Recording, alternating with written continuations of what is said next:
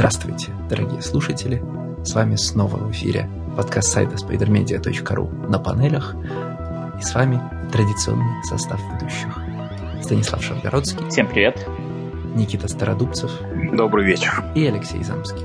И сегодня у нас опять спецвыпуск, и он самый специальный из всех специальных, потому что это то, что мы все любим, то, что мы читали давно, читаем годами, читаем и не можем остановиться. Мы сегодня обсуждаем комиксы, комиксы про Хеллбоя, со страниц Хеллбоя, приквелы Хеллбоя, я не знаю, ну сиквелов Хеллбоя тут технически не получается, да? В общем, сегодня у нас Хеллбой повсюду. У нас сегодня, можно сказать, второй э, кроссовер в истории, потому что можно сказать, что это кроссовер с Hellboy Media рубрик. С одной, если я правильно понимаю, старейших и плодовитейших рубрик сайта. Почи, почивший, конечно, но... Ну, такая, если только в шутку. Ну, да, у нас сегодня спецвыпуск, который впервые, наверное, привязан не просто к нашему желанию сделать что-то новое и разнообразное, а привязан к событию. У нас, конечно, был День космонавтики, но он как бы имел такой общий характер все-таки он не очень привязан к комиксам, а сегодняшний выпуск он напрямую привязан к тому, что э, вот в прошедшее воскресенье э, был день Хеллбоя, так называемый, вот, э, в рамках которого праздновалось 25 лет персонажа. И, э, ну и сейчас вообще везде в интернете, там повсюду все различные трибюты, и мы, конечно, не могли пройти стороной, все-таки дата такая достаточно большая. Вот. Но есть момент с которого я изначально, когда мы планировали этот выпуск, вообще не думал начинать, потому что его не было. Но за это время он произошел, и он внес определенные коррективы, и хотелось бы все-таки этот момент обсудить. Тем более э, я, ну, наверное, какую-то личную ответственность чувствую, потому что э, внес, как мне кажется, большой достаточно вклад в продвижение вообще всех комиксов про Хеллбоя в России, и я чувствую определенную ответственность за то, что все время рассказывал, скажем так, о светлой стороне, но всегда есть темная сторона, и хотелось бы ее сегодня обсудить. А за прошедшие, ну, где-то недельки две назад, наверное, когда вот вышел второй трейлер, поднялась одна неприятная история, она связана с Джоном Аркуди. Для тех, кто вдруг не в курсе, это один из самых э, давнейших коллабораторов Миньолы, один из главных творцов э, вообще всего Хеллбойверса. Аркуди отвечал за э, все комиксы по БПРД там, в первых двух циклах, плюс он писал все комиксы про Лобстера Джонсона. Ну, в общем, это один вот из, скажем так, есть три основных творца, да, есть Миньол, есть Аркуди, есть Элли как э, редактор. Хотя он частично там и сценарист, но как сценарист он вклада особо положительного не вносил, но вот как редактор он был, скажем так, почти сначала. И Аркуди перестал писать основную серию БПРД года три назад, может, два, время так идет уже, черт разберешь.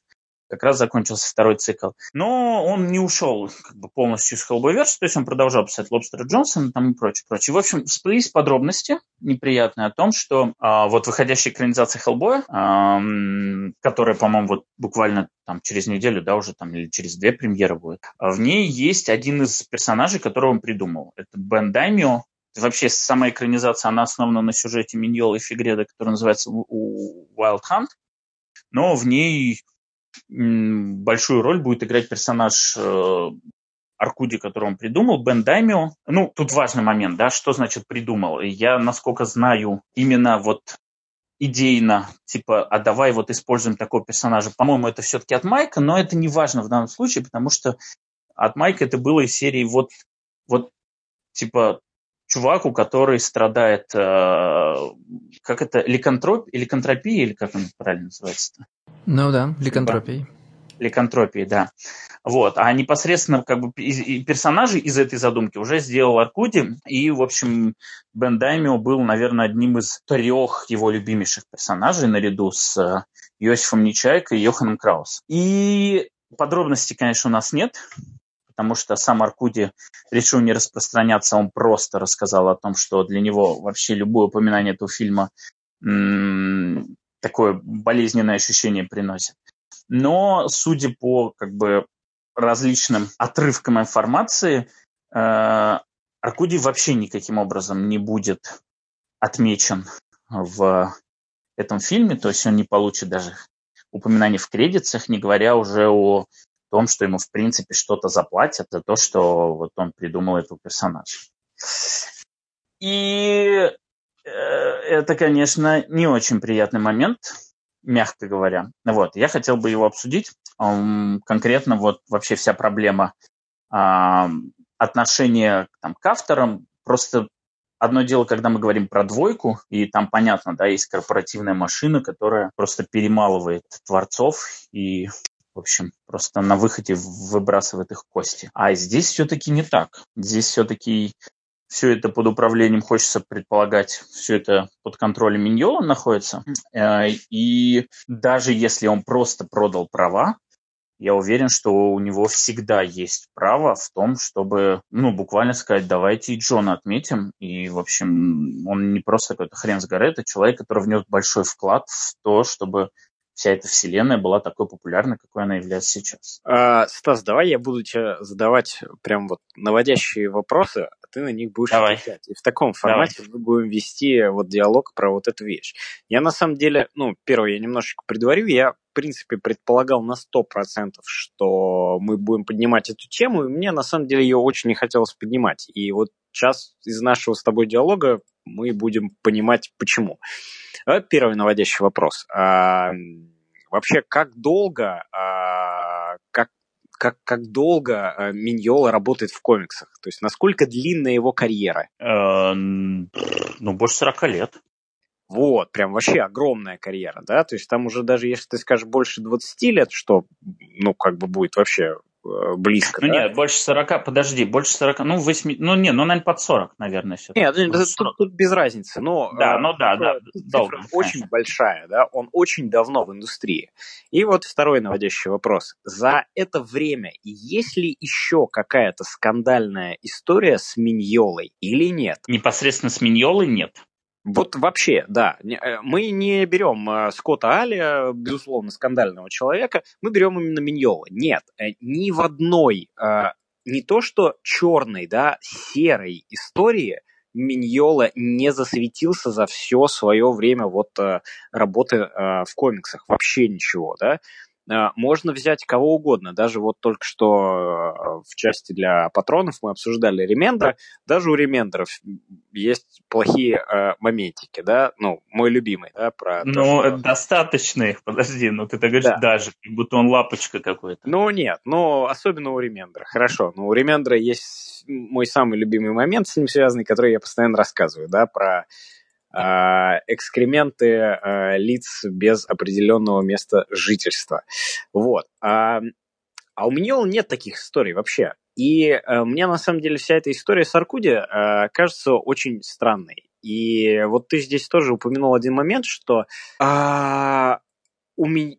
скорее всего Миньола продал сам права, и Э, что у него есть какое-то, ну, вроде какое-то влияние на дальнейшее их э, использование. Э, мне вот так сильно не кажется.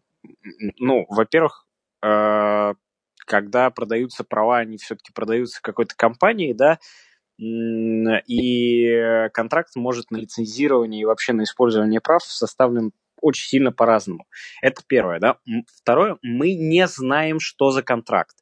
А, Аркуди запустил в Твиттере, что, пожалуйста, не тегайте меня в э, кино Хеллбою, мне это приносит э, душевные мучения. После этого а, э, это он сделал, по-моему, в декабре 2018 года. Нет. Да, это он сделал еще, нет, это он сделал нет, еще нет. чуть ли не. Смотри, в декабре 2018 года он кому-то ответил, это был твит неизвестный тогда и не а, нашедший, так скажем, отклика в сердцах э, читателей и э, тех, кто следит за творчеством вообще Dark Horse Comics, Миньола и Аркуди в частности, он написал там кому-то в ответ, что э, типа э, у меня нет роялти, ничего нет, вообще ничего, и я вот завтра напишу большой пост, который прям точно с деталями опишет ситуацию, да, А вот э, когда э, уже недавно это началась история, он кому-то в ответ э, тегнул просто, ну, кто-то его начал тегать, что вот даймио, даймио. Он говорит, нет, пожалуйста, не связывайте мое имя с этим кино, оно приносит мне, значит, душевные мучения. И все ему стали припоминать вот этот твит декабрьский 2018 года, что же за пост. И он говорит, слушайте, ну, я не стал писать пост, потому что я думаю, что этот пост никто не заметит, и никто не обратит на него внимания, и ничего из этого не будет, да. То есть у нас на самом деле конкретики, э, как вот э, есть, например, ситуации с Кирби и Ли, да, как, как есть, например, ситуации с Моррисоном и Миллером, да, у нас конкретики нет. У нас есть Миньола, который не сказал вообще ничего по этому поводу, то есть буквально ни одного комментария. У нас есть Аркуди, который обиделся, но не говорит почему. И мы, значит, э, пока у нас нет никакой информации, начинаем спекулировать. Я склонен здесь э, выступать, наверное, на стороне, э, на стороне Миньолы, потому что у человека просто безупречная репутация. И, скорее всего, там не так, что а, а, Миньола вдруг решил сыграть во, фан, во, во фанке Флэшмана и, а, значит, э, не дать часть а, честно заработанных денег а, Аркуди. Безусловно, Аркуди, конечно, ко-креатор БПРД, именно в частности, да, и Даймио, но я не думаю, что он, опять же, был, э, ну, он был, он был заявлен в этом качестве. Я думаю, что это был все-таки work for hire для Dark Horse Comics, а права оставались у Миньола. И, э, ну, я не вижу в этом ничего как бы крим- криминального. Погоди, погоди. Давай не забывать еще, что... Стойте. Давай не забывать еще, что когда мы говорим creator owned, да, мы типа не, не имеем в виду какое-то конкретное юридическое понятие там э, разного рода, ну, типа, контракт, который составляет, и составляет обычно не, не ну, в случае с Миньолой там 94 -го года, я почти уверен, что там контракт, контракт составлял не он, а юристы Dark Horse, да, э, типа, что именно creator owned, а что не owned, каждый раз контракт, ну, каждый контракт определяет по-своему. Есть вопрос неотъемлемых прав, но он, типа, совсем отдельный, да, э, поэтому типа четко утверждать, что именно принадлежит Dark Horse, например, и чем Dark Horse может при рецензировании распоряжаться и кому денег давать, кому не давать, мы тоже не можем. А когда мы говорим, не, ну понятно, большая двойка – это такая страшная машина, которая всех перемалывает, а остальные многоточия мы как-то забываем, что вот м, практики того, чтобы, значит, схватать, из, схватать авторов, вырывать из них рисунки, а потом их выбрасывать на мороз, их придумала, типа, небольшая двойка. Большая двойка их символизирует, потому что, ну, Потому что они все, кто остался. А технологии эти в издательстве, ну, типа в издании палпов, а потом комиксов, были отработаны в 20-е годы всеми. И, типа, все так делали, все себя плохо вели, и нам это сейчас выливается только потому, что у нас есть такие яркие истории, там, как, э, ну, как Ли Кирби, да? А история этого самого, господи, как его зовут, автора Говарда Утки, а, вылетела из головы. Гербера. Да, Гербера. Гербера. Ну, Гербер. А, типа, Гербер. история, ну, да, а история Стива Гербера, она как бы в момент, когда она происходила, она не была довольно настолько публи... ну, публицизирована. Но она да? была вообще не публичной, да. Ну, она была- всплыла, потому что Шон Хоу как вытаскивал все. Ну, в смысле. Не, но она начала еще всплывать, когда он начал делать Думдак, вот это вот, там уже начало это всплывать э, у Гербера. Но действительно, да, история про Гербера, она началась, в общем, уже с 2000-х traction начала получать. И то, что Гербер на самом деле просто ну, с ним чудовищно поступил Марвел и э, улыбающийся э, усач Стэн Ли в частности. Ну, там шутер больше, в принципе, но в любом случае. А также многие другие люди, фамилии которых мы никогда не помним, и которые занимаются работой в финансовой, юридической и другой частях, да. Там мы знаем только суперодиозные фигуры, типа, значит, Арк Айка Перлмуттера, да, потому что они, ну, потому что они настолько комиксные персонажи, что попадают в, ну, Ну, да, в они персонажи, то, что называется larger than life, да, когда человек э, SEO э, издательства комиксов э, вдруг становится советником президента США, ну, это, это, это интересно. Ну вот, а смотри, я там условно беру в руки книжку, на которой написано, ты знаешь, by Майк Миньола и Гарри Джанни. Но там ведь еще много увлекательных фамилий, я уверен, на каждой странице. Ну, в смысле, там есть... а, ну, ладно, там, типа, до сих пор есть эдитор Скотт Алле, ну, про которого мы не будем ничего не говорить, потому что все и так понятно. Но там есть типа там э, Майк Ричардсон, который паблишер, да, э, и вот, типа, что мы обычно делаем? Вот у, нас, вот у меня есть страничка, значит, story by, art by и так далее. И вот там мы замечаем, что есть у нас редактор, паблишер, там, скажем, э, дизайнеры, да, там еще кто-то. А потом обычно есть следующая страничка, мы ее нахрен пропускаем. А в ней есть очень много людей со, значит, с должностью директор of чего-нибудь, а, там, типа, а также всякие президенты, а, значит, financial, chief financial officer, там, Э, вайс-президенты и прочее. И вы реально, ну, это я сейчас не к вам обращаюсь, а к слушателям риторически, да, вы реально думаете, что все эти люди не принимают никаких решений, а, значит, ну, а кто кому даст каких денег, значит, э, за экранизацию, решают приятные, известные нам в лицо люди, значит, Скотт Алли, Майк Миньола и Джон Аркуди. Да? И если с Джоном Аркуди плохо поступили, то поступили вот эти люди из крупных, значит, из букв, из фамилий, написанных крупными буквами, а не вся эта толпа людей, написанные мелкими буквами. Мы всю жизнь знали, типа, Дайан Нельсон только потому, что, э, ну, опять же, да, это не столько larger, larger than life персонаж, просто всегда было прикольно, да, что в индустрии, которая так плохо обращается с, э, ну, значит, с женщинами на креативных область, э, должностях, есть Диана Нельсон, да, которая находится сверху над этим всем. А вот эта огромная толпа, значит, людей, которые в Dark Horse связаны с тем, куда уходят журнальчики и куда уходят деньги, они ведь что-то делают, вы знаете? Ну, в смысле, вот смотрите, типа, вайс-президент в медиа-лайценсинг. Типа, наверняка он гораздо более интересная в вопросах, кому дали и не дали денег в новой экранизации э, Хеллбоя фигура, чем, э, я не знаю, кусатель Скотта Айли, да? Сейчас в комиксах, да и вообще во многих, на самом деле, это э, ну, очень сильный отдел, и это компания в компании, как правило, всегда. И amount, вот amount политической важности, который имеет отдел licensing а вот в э, тех э, компаниях, которые торгуют, в общем-то, интеллектуальной собственностью, но э, он не сравним, потому что это основные деньги, потому что никто ваши э, комиксы не покупает, никто ваши книжки не покупает, но зато все будут покупать чашки, футболки, фигурки, майки, фигурки фанка-поп и что только угодно, да. Поэтому, ну, мне удивительно. А, Леша, на самом деле, да, здесь очень подробно разжевал всю эту ситуацию. И мне, вот я когда смотрю на это, мне удивительно, что 15-летний а, а, левый политический активист из э, Агая какого-нибудь, да, пишет, что, ну, вот, как страшно мне разочаровываться в Миньоле, потому что я-то думал, что он-то свой, но, наверное, значит, Миньол никогда вашим не был. Вот и все. Я, да, я ну, подожди секунду. Да? Секунду, я все-таки хотел бы вернуться. Мне кажется, что вы ушли, вы дали нужный контекст, но все-таки ушли в сторону. А, я хотел вернуться все-таки к фразе Никиты по поводу creator by и work for hire безусловно, вообще, в принципе, все работы, которые делаются в рамках э, Hellboy Verse, и они все work for hire. В этом вообще нет никаких сомнений. Но при этом Майк э, никогда не присваивал себе чужих заслуг.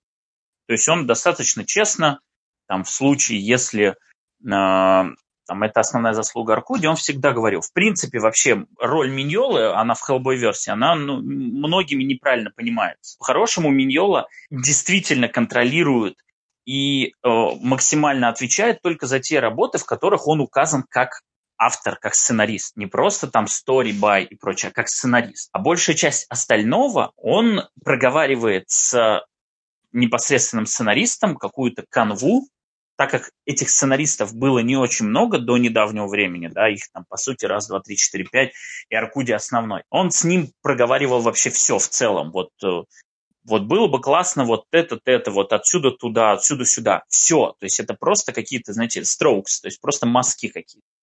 А непосредственная реализация всего, и придавание этому жизни, это уже было на Аркуде, и он всегда говорил, что вот это, БПРД это не мой комикс. Я бы его не так писал. Это комикс Джона Аркуди. Все персонажи, которые там, это персонажи Джона Аркуди. Мы с ним проговорили какое-то общее направление, в которое стоило бы направить эту серию, ну, потому что ему как бы надо все в одно сводить, хотя на, на самом деле все в одно сводить – это даже больше задача редактора, а не Миньол. А непосредственно э, как бы all credit goes to Джон Аркуди. И в этом плане он всегда был образцовым создателем. То есть его обложка везде продает, но, ребята, как бы не надо меня благодарить. Вот пожалуйста, вот ответственный человек, и вот ответственный человек. Не, ну, не только сценарист, там, художник. А, но здесь он молчит. Мне не нравится, что он молчит. Почему да. вот он... А есть, ты, ответ, ты вот даже, есть ответ на твой вопрос. Ты вот даже не думал, что у него может быть NDA какой-нибудь подписан, когда он права во, вот, Никита, не спойли, значит, не спойли то, что я хочу сказать, да? Значит, у меня есть ответ на этот вопрос. И, значит, в, э, значит сюрприз-сюрприз, минутка, значит, э, как это сказать, минутка левой трудовой политики. Значит, чем вообще отличается жизнь в комиксах от жизни в сценарной работе Голливуда? Тем, что у сценаристов Голливуда есть, есть профсоюз и, э, значит, и, ну, технически гильдия, да? И гильдия, значит, гильдия сценаристов Америки – это единственная контора, которая за вас впишется.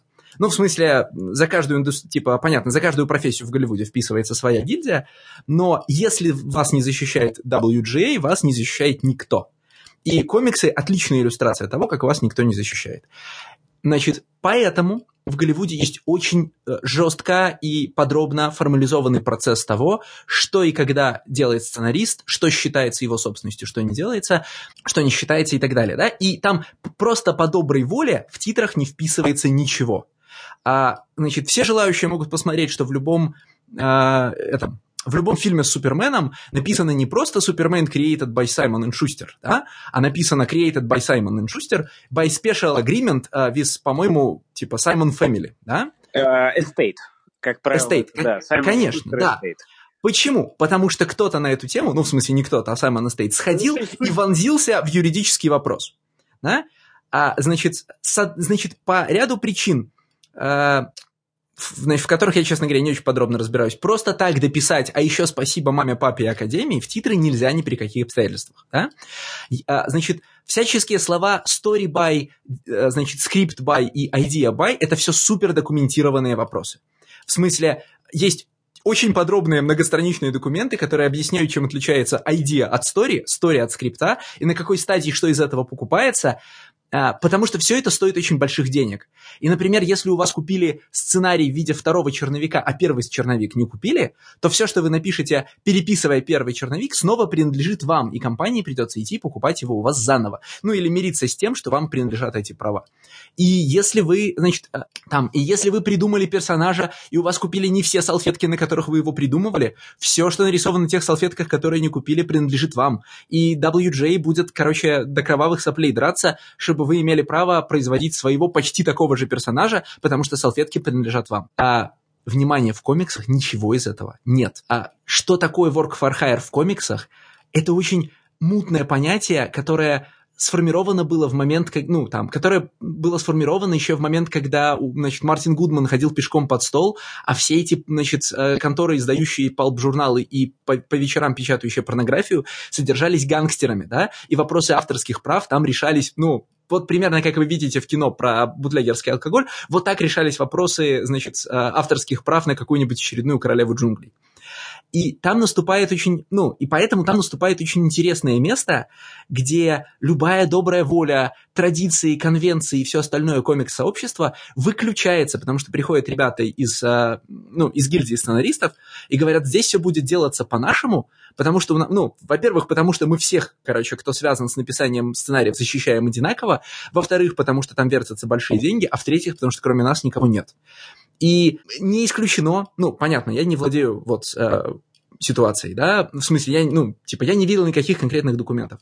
Но когда мы видим строчку Майка Миньолы подписали быть, значит, с, э, там, автором сценария к фильму «Хеллбой», количество документов, которые за этой строчкой стоят, ну, как бы, типа, она выше меня, эта стопка, да, и если при, ну, и не то чтобы там нельзя заикнуться про Джона Аркузи. Просто про ваши джентльменские соглашения, то, как принято у вас в индустрии, и чем отличается ваша co-created от story by, там никто просто не будет слушать, им не до этого. Да?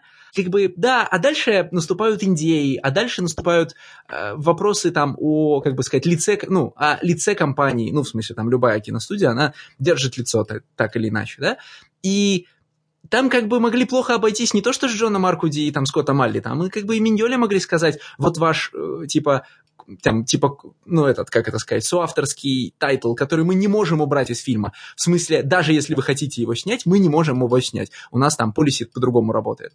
И давайте все по этому поводу будут молчать, потому что, значит, ну, потому что от, если вы создадите какую-то сложную ситуацию, то немедленно пострадает много других людей, которые находятся в аналогичных ситуациях, но за меньшие деньги. Что?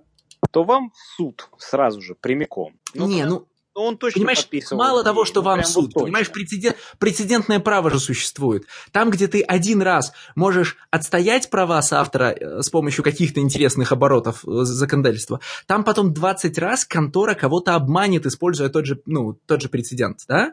Ну, понимаешь? Вы так говорите, ребят, как будто вот Миньола как-то вечером возвращался домой, было темно, погасли все фонари на улице, тут вдруг подъехал минивэн, его запихнули туда и силой заставили, сука, подписывать все документы. Именно так, как это нужно студии, без какой-либо возможности, без какого-либо контроля и без какого-либо права хоть где-то что-то вять. Э, конечно, я не сомневаюсь, что, э, безусловно, может быть ситуация, при котором он абсолютно неграмотно все подписал документы, э, вот он имеет свой кусок, и больше ты ничего не имеешь. Ну, то есть у тебя нет возможности высказываться каким-то образом, не, нет возможности влиять на что-либо и прочее. Э, да, конечно, такое может быть. Слушай, ну полного креативного контроля невозможно. Этот минивэн мог приехать в 94 году, когда, когда Миньола договаривался с Dark Horse, что такое, типа, что такое Created By в его новом маленьком комиксе Hellboy, Seed of Destruction, понимаешь? Mm, сомневаюсь. Ну, то есть... Ну, э, скорее всего, это так. Э, скорее всего, это так, потому что права продаются, потом 10 лет эти права могут вообще никак не использоваться. Да, безусловно, права на экранизацию продаются и потом 10 лет могут никак не использоваться. Но я не думаю, что у Dark Horse есть какое-то решающее слово в правах на экранизацию этого комикса. Ну, короче, без поста Джона Аркуди не разберешься, а поста Джона Аркуди не существует. Не, ну просто получается а, абсолютно патовая ситуация, да, когда а, как бы Аркуди сказал А, Б не говорит, а, и при этом есть обеим сторонам, да, что высказать, потому что вот смотрите, он сказал, там что-то есть, а ты молчишь, и, в общем, тебе бойкот, а другие могут сказать, а, рассказал А, говори Б, а иначе это какая-то вот левая фигня. Просто, ну, тень брошена, она, конечно, брошена вот такая мелкая, потому что, ну, что такое там количество читателей Hellboy-verse а? Это просто там несколько тысяч это ну, песчинка вообще как бы в контексте всего entertainment а это просто пыль. Но, тем не менее, даже вот в таком маленьком комьюнити, как Хеллбоевская, там пошли волны. И ну, достаточно много людей, которые следовали, которые были, э, скажем так, амбассадорами бренда, да, которые вот прям везде его всюду с флагом на перевес продвигали. Как ты? Они, они отказываются. Нет, понимаешь, тут другая ситуация. Ну просто я тоже давно не пишу. У меня нету вообще никакой трибуны. А есть люди, у которых была хорошая трибуна, там, я не знаю, две трибуны в интернете, и они с этой трибуны сходили.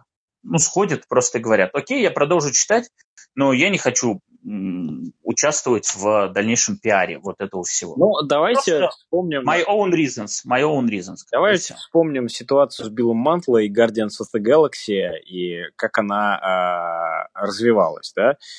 Э, слушай, я, честно, я здесь абсолютно на стороне Миньолы, и я более чем уверен, что это контрактное обязательство, у Миньолы есть NDA, и ну, все правильно Леша говорит, но вот все то, что вы говорили на свидании, оно вечером в спальне уже не работает. Вот все, что вы, у вас джентльменские какие-то действительно соглашения, что-то там вилами по воде, нет, приходят э, юристы, которые правят, ну, как бы вот всем этим. Потому что и интеллектуальные права, и интеллектуальная собственность – это, ну, очень вязкая эфемерная э, штука. Поэтому существуют специальные люди, которые все это документируют, делают и далее заключают контракты. Вот и все. Но как бы понимаешь, э, можно, э, можно, но, и, понимаешь, я даже не могу вот э, представить себе ситуацию, когда Миньола выходит и говорит, слушайте, я не могу говорить про эту ситуацию, потому что у меня NDA, вот, но действительно там Аркуди не попадает никак в этот, но я ему э, со своего гонорара 100 тысяч долларов отдам. Ну, слушай, ну это уже... Ну, нет. Э, действительно, понятно, что между ними кошка пробежала из-за вот ситуации с правами. Понятно, окей. Но А, кошка пробегала и э, с Аланом Муром, кошка пробегала и с Кирби Сли, но... Э, не, ну подожди, подожди, подожди с кошкой. Подожди с кошкой, Никита. Смотри, есть вот, типа, вот вполне правдоподобный сценарий. Миньола говорит, я хочу выйти из... Ты, типа, я тщательно прочитал свое НДА, и я нашел, значит, типа, не нашел в нем, что мешает мне вслух сказать в Твиттере, без каких-либо подробностей. Вы знаете, я решил дать Скотту Аркуди там, типа, 500 тысяч долларов, да? Типа, ну, я абстрактно большую сумму, да? Значит, люди из киностудии в ответ ему говорят, вы знаете, нам кажется, ну мы не уверены, нам кажется, что мы от этого будем выглядеть немножко нехорошо. Давайте вы этого не сделаете. А Майк Миньола говорит, меня юридически ничто не останавливает от этого высказывания. Хорошо, отвечают ему люди из студии. Тогда мы, вы, ну типа, тогда мы потом выясним, останавливает вас что-то или останавливает в суде, а вы, и вы будете судиться за свои деньги, а мы будем, а у нас, а с нашей стороны, значит, э, адвокаты работают за зарплату. И поэтому могут продолжать этот суд бесконечно. Да, вот, например, тоже такая ситуация могла быть абсолютно. Да, и, конечно, конечно, мы в суде проиграем, а вы выиграете. Но в тот момент, когда это произойдет, вас это будет волновать меньше всего. Потому что судиться уже, скорее всего, будет дочка. Ну, типа того, да. Погодите, а там в Штатах не так, как у нас, что издержки по защите ну, нет, там, там, прям, там прям очень долгие, там прям очень долгие судебные разбирательства. Они Нет, я не про в целом судебное разбирательство, а по поводу того, кто покрывает конечные издержки. Нет, так а понимаешь, а это не типа тебе сначала, ну как бы, тебе в конце платить, да, потом в, уже... в конце издержки кто-нибудь, может быть, покроет, если судья припишет издержки. Но сначала тебе нужно платить зарплату адвокату. А в момент, как только ты перестаешь ему платить, он перестает на тебя работать, и суд сдувается, да? Ну, и как бы это не такое... И при этом, да, это не какое-нибудь дело про спасение китов в Тихом океане, которое достаточно престижное, чтобы адвокат работал про боно. В общем, мир больших корпораций, как бы... Душите, это, душите это мир вы, вы, во мне чувство справедливости просто. Нет, ногами. я-то выступаю за то, что как раз все эти люди нормальные и наверняка хорошие. Но как только ты связываешься с, э, ну, короче, с огромной корпорацией, она выпивает из тебя душу. Ну, типа, ты ничего с этим не можешь сделать. Это, это имманентные свойства крупных корпораций. Так, ну что, мы готовы обсуждать комиксы? Да, конечно, да, да.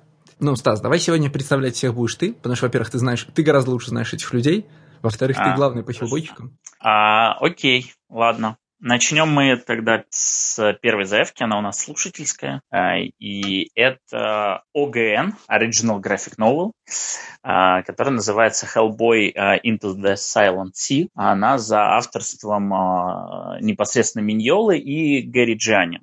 Тут по поводу того, кто что делал, мы еще подробнее обсудим, но вот просто как бы, скажем так, история, написанная Миньолой и Джани – а за непосредственно за рисунок отвечает Жень. У этого комикса давняя история, а, потому что как бы, как это часто бывает, если там рисует не сам Ниньола, ну или вообще в целом, если это какой-то флешбэк, то у него есть конкретное место в хронологии, назовем так.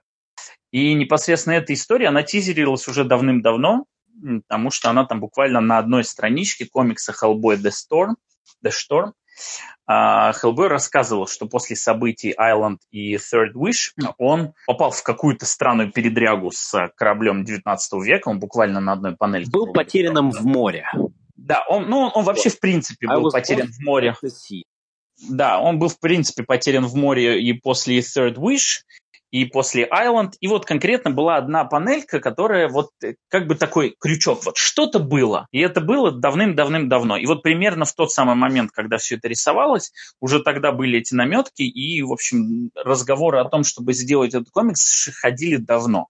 Просто Джиани, он, э, ну, во-первых, он не быстрый художник. Во-вторых, у него был период, когда он, в принципе, отошел от рисования комиксов. И вот все, руки не доходили, не доходили. А тут у него появилось свободное время. Он вернулся обратился к Майку и сказал, ты все еще хочешь делать этот комикс? Да, и давай его делать. И вот его было решено выпустить в рамках м, инициативы Original Graphic Novel. Я думаю, что он изначально задумался в рамках этой инициативы, потому что есть сто лет в обед.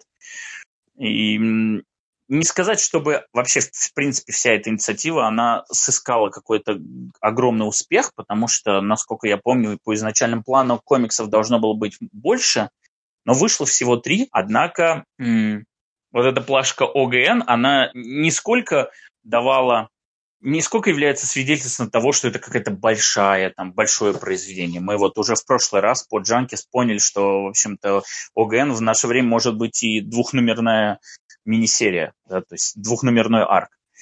А в данном случае ОГН стал брендом того, что это максимально качественный комикс. Вот с лучшими художниками, с, там, с Миньолой, самим в сценаристах, про максимально насыщенный внутри, с, ну вот прям такой топ-класс. То есть вот то, что можно всегда взять с полки и сказать, вот хочешь про Хеллбоя что-то узнать, вот пожалуйста. Вот до этого это был uh, House of the Dead, где Миньола делал трибют универсалским хоррор-фильмам.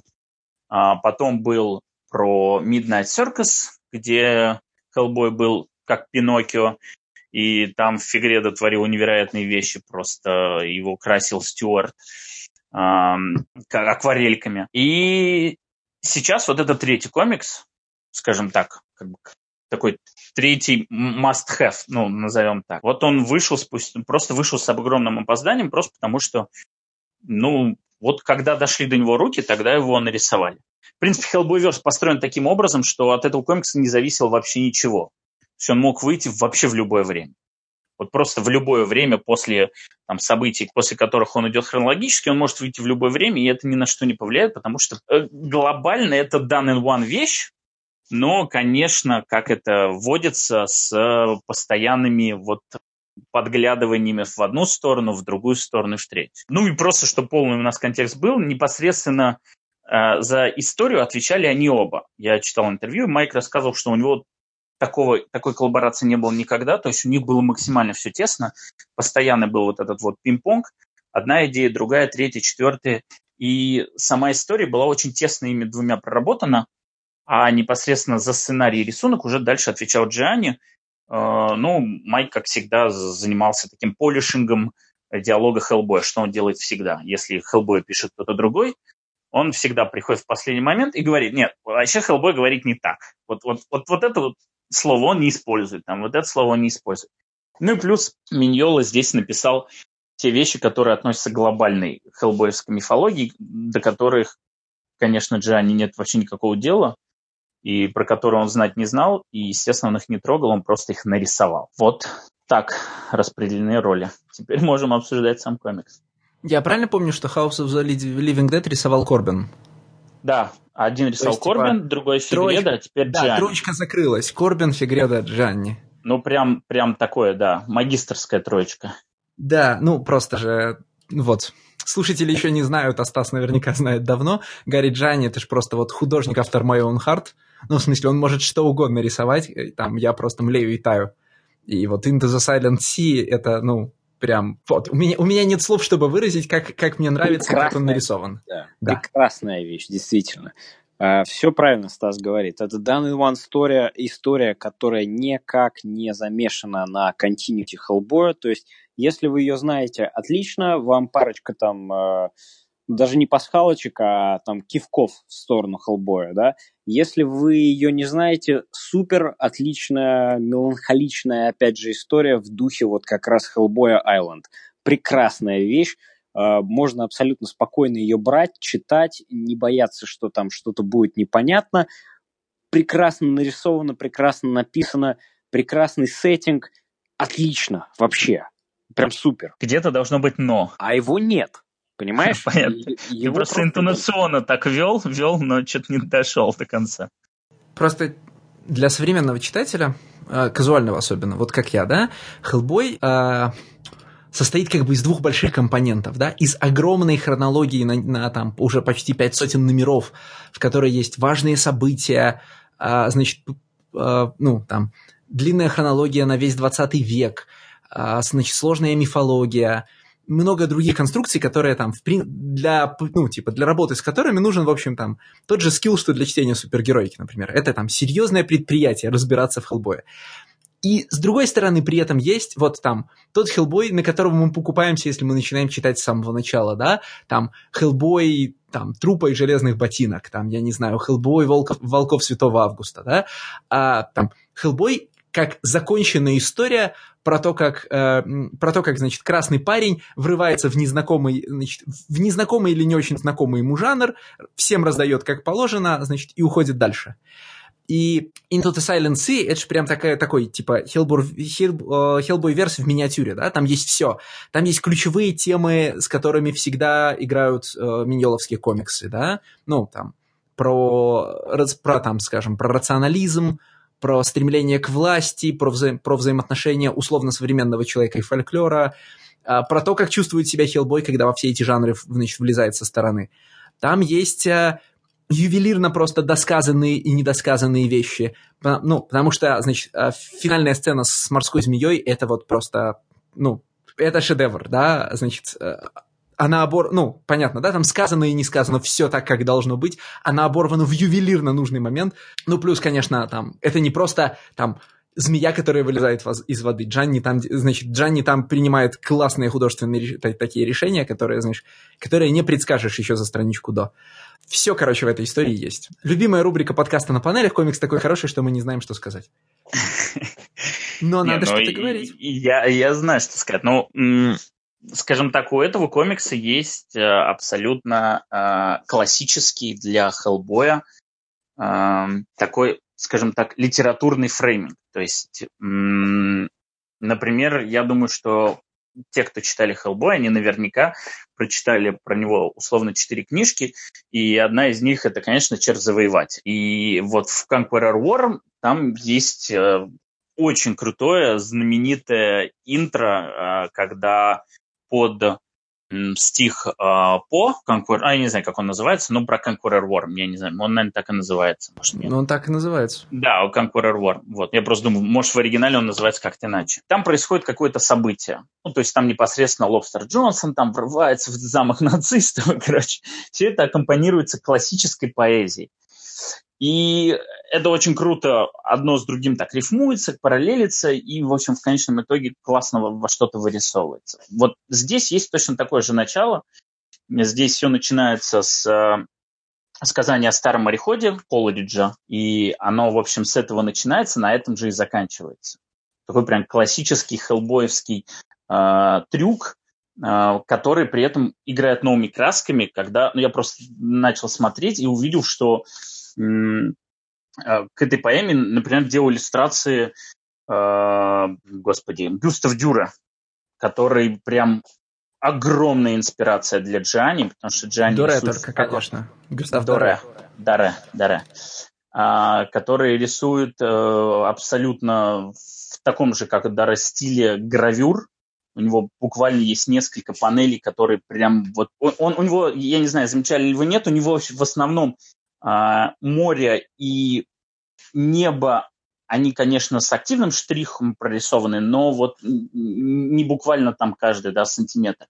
А есть одна панелька, когда корабль натыкается и разбивается о скалы, и там вот прям буквально как фотография. То есть вот все остальное это у нас мы на видео снимаем, а вот, вот эту панельку мы сделали с ней фотографии, и вот там выглядит прям как э, гравюра вытесанная прям на дереве. Очень круто. Так вот, и э, Даре, он, собственно, рисовал, э, делал иллюстрации к этой поэме, и там есть непосредственная иллюстрация, которая оживает на странице этого комикса, это вот эта вот женщина. Прям, можно прям представить одно с другим и увидишь, что откуда вообще ноги растут.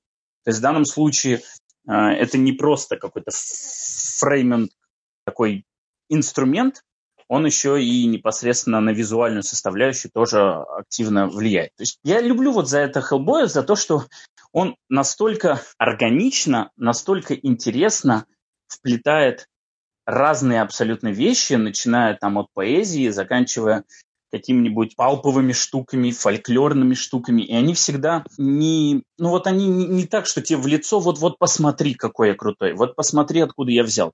Нет, это просто вот вот посмотри, как я в контекст там, этих произведений вписываю свое, и оно здесь смотрится органично, э, как родное и прекрасно работает.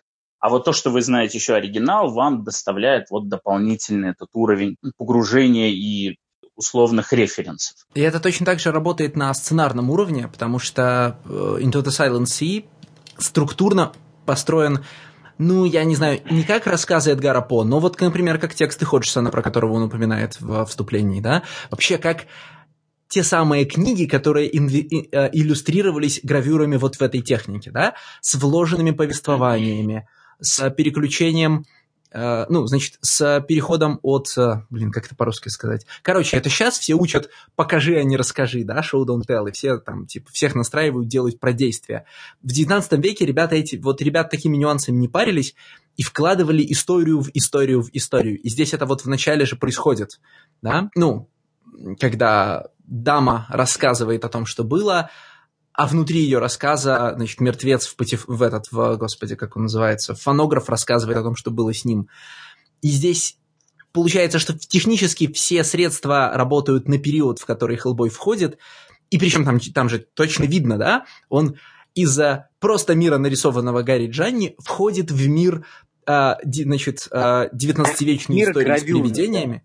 Да, в мир 19-вечной истории с привидениями, значит, там э, и поскольку он туда вошел, ну, и поскольку он туда вошел, во-первых, этот гравюрный мир, а, мир там проблем и вопросов 19 века может докрутиться до, а, за неимением лучшего термина, космического ужаса, к которому он, собственно, и приведет, но приведет там с точки зрения гравюрного мира лет 50.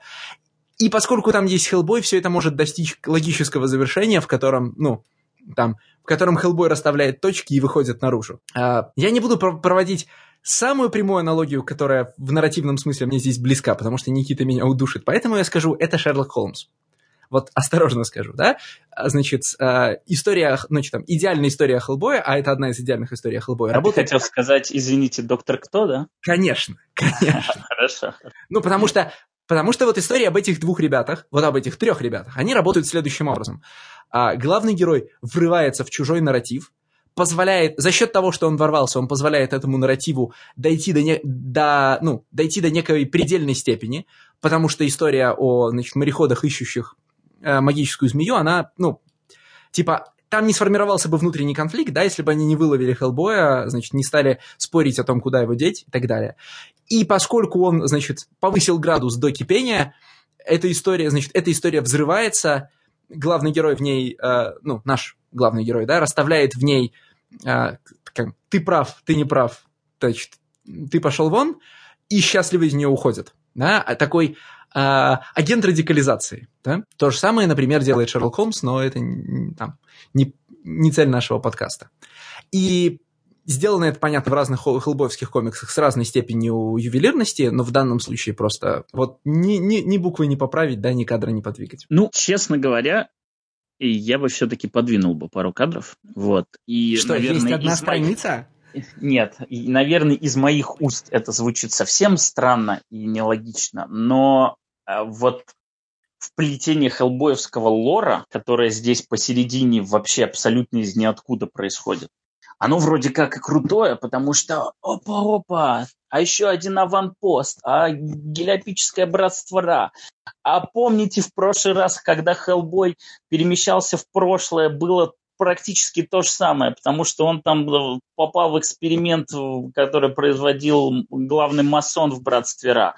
И, общем, бух-бух-бух. И, и вот она, смотри, Гекату ищет. И это все, с одной стороны, типа, вау, вау, класс, класс, я все понял, я все узнал, и вот нам даже что-то новое дали, потому что вот про этот город, который они там нашли, про него еще ни разу не говорилось. Вот нам даже название дали.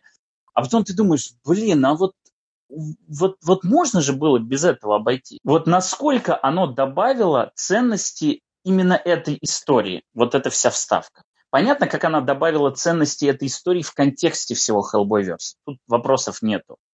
Понятно, какую ценность она добавила для фанатов, которые, вот как ты говоришь, а, обладают докторскими по исследованию Hellboyverse. Но непосредственно на эту историю, каким образом, насколько необходимо для этой истории были эти вещи? Мне кажется, что вот они нет-нет, да немножечко инородно во всем тут выглядят.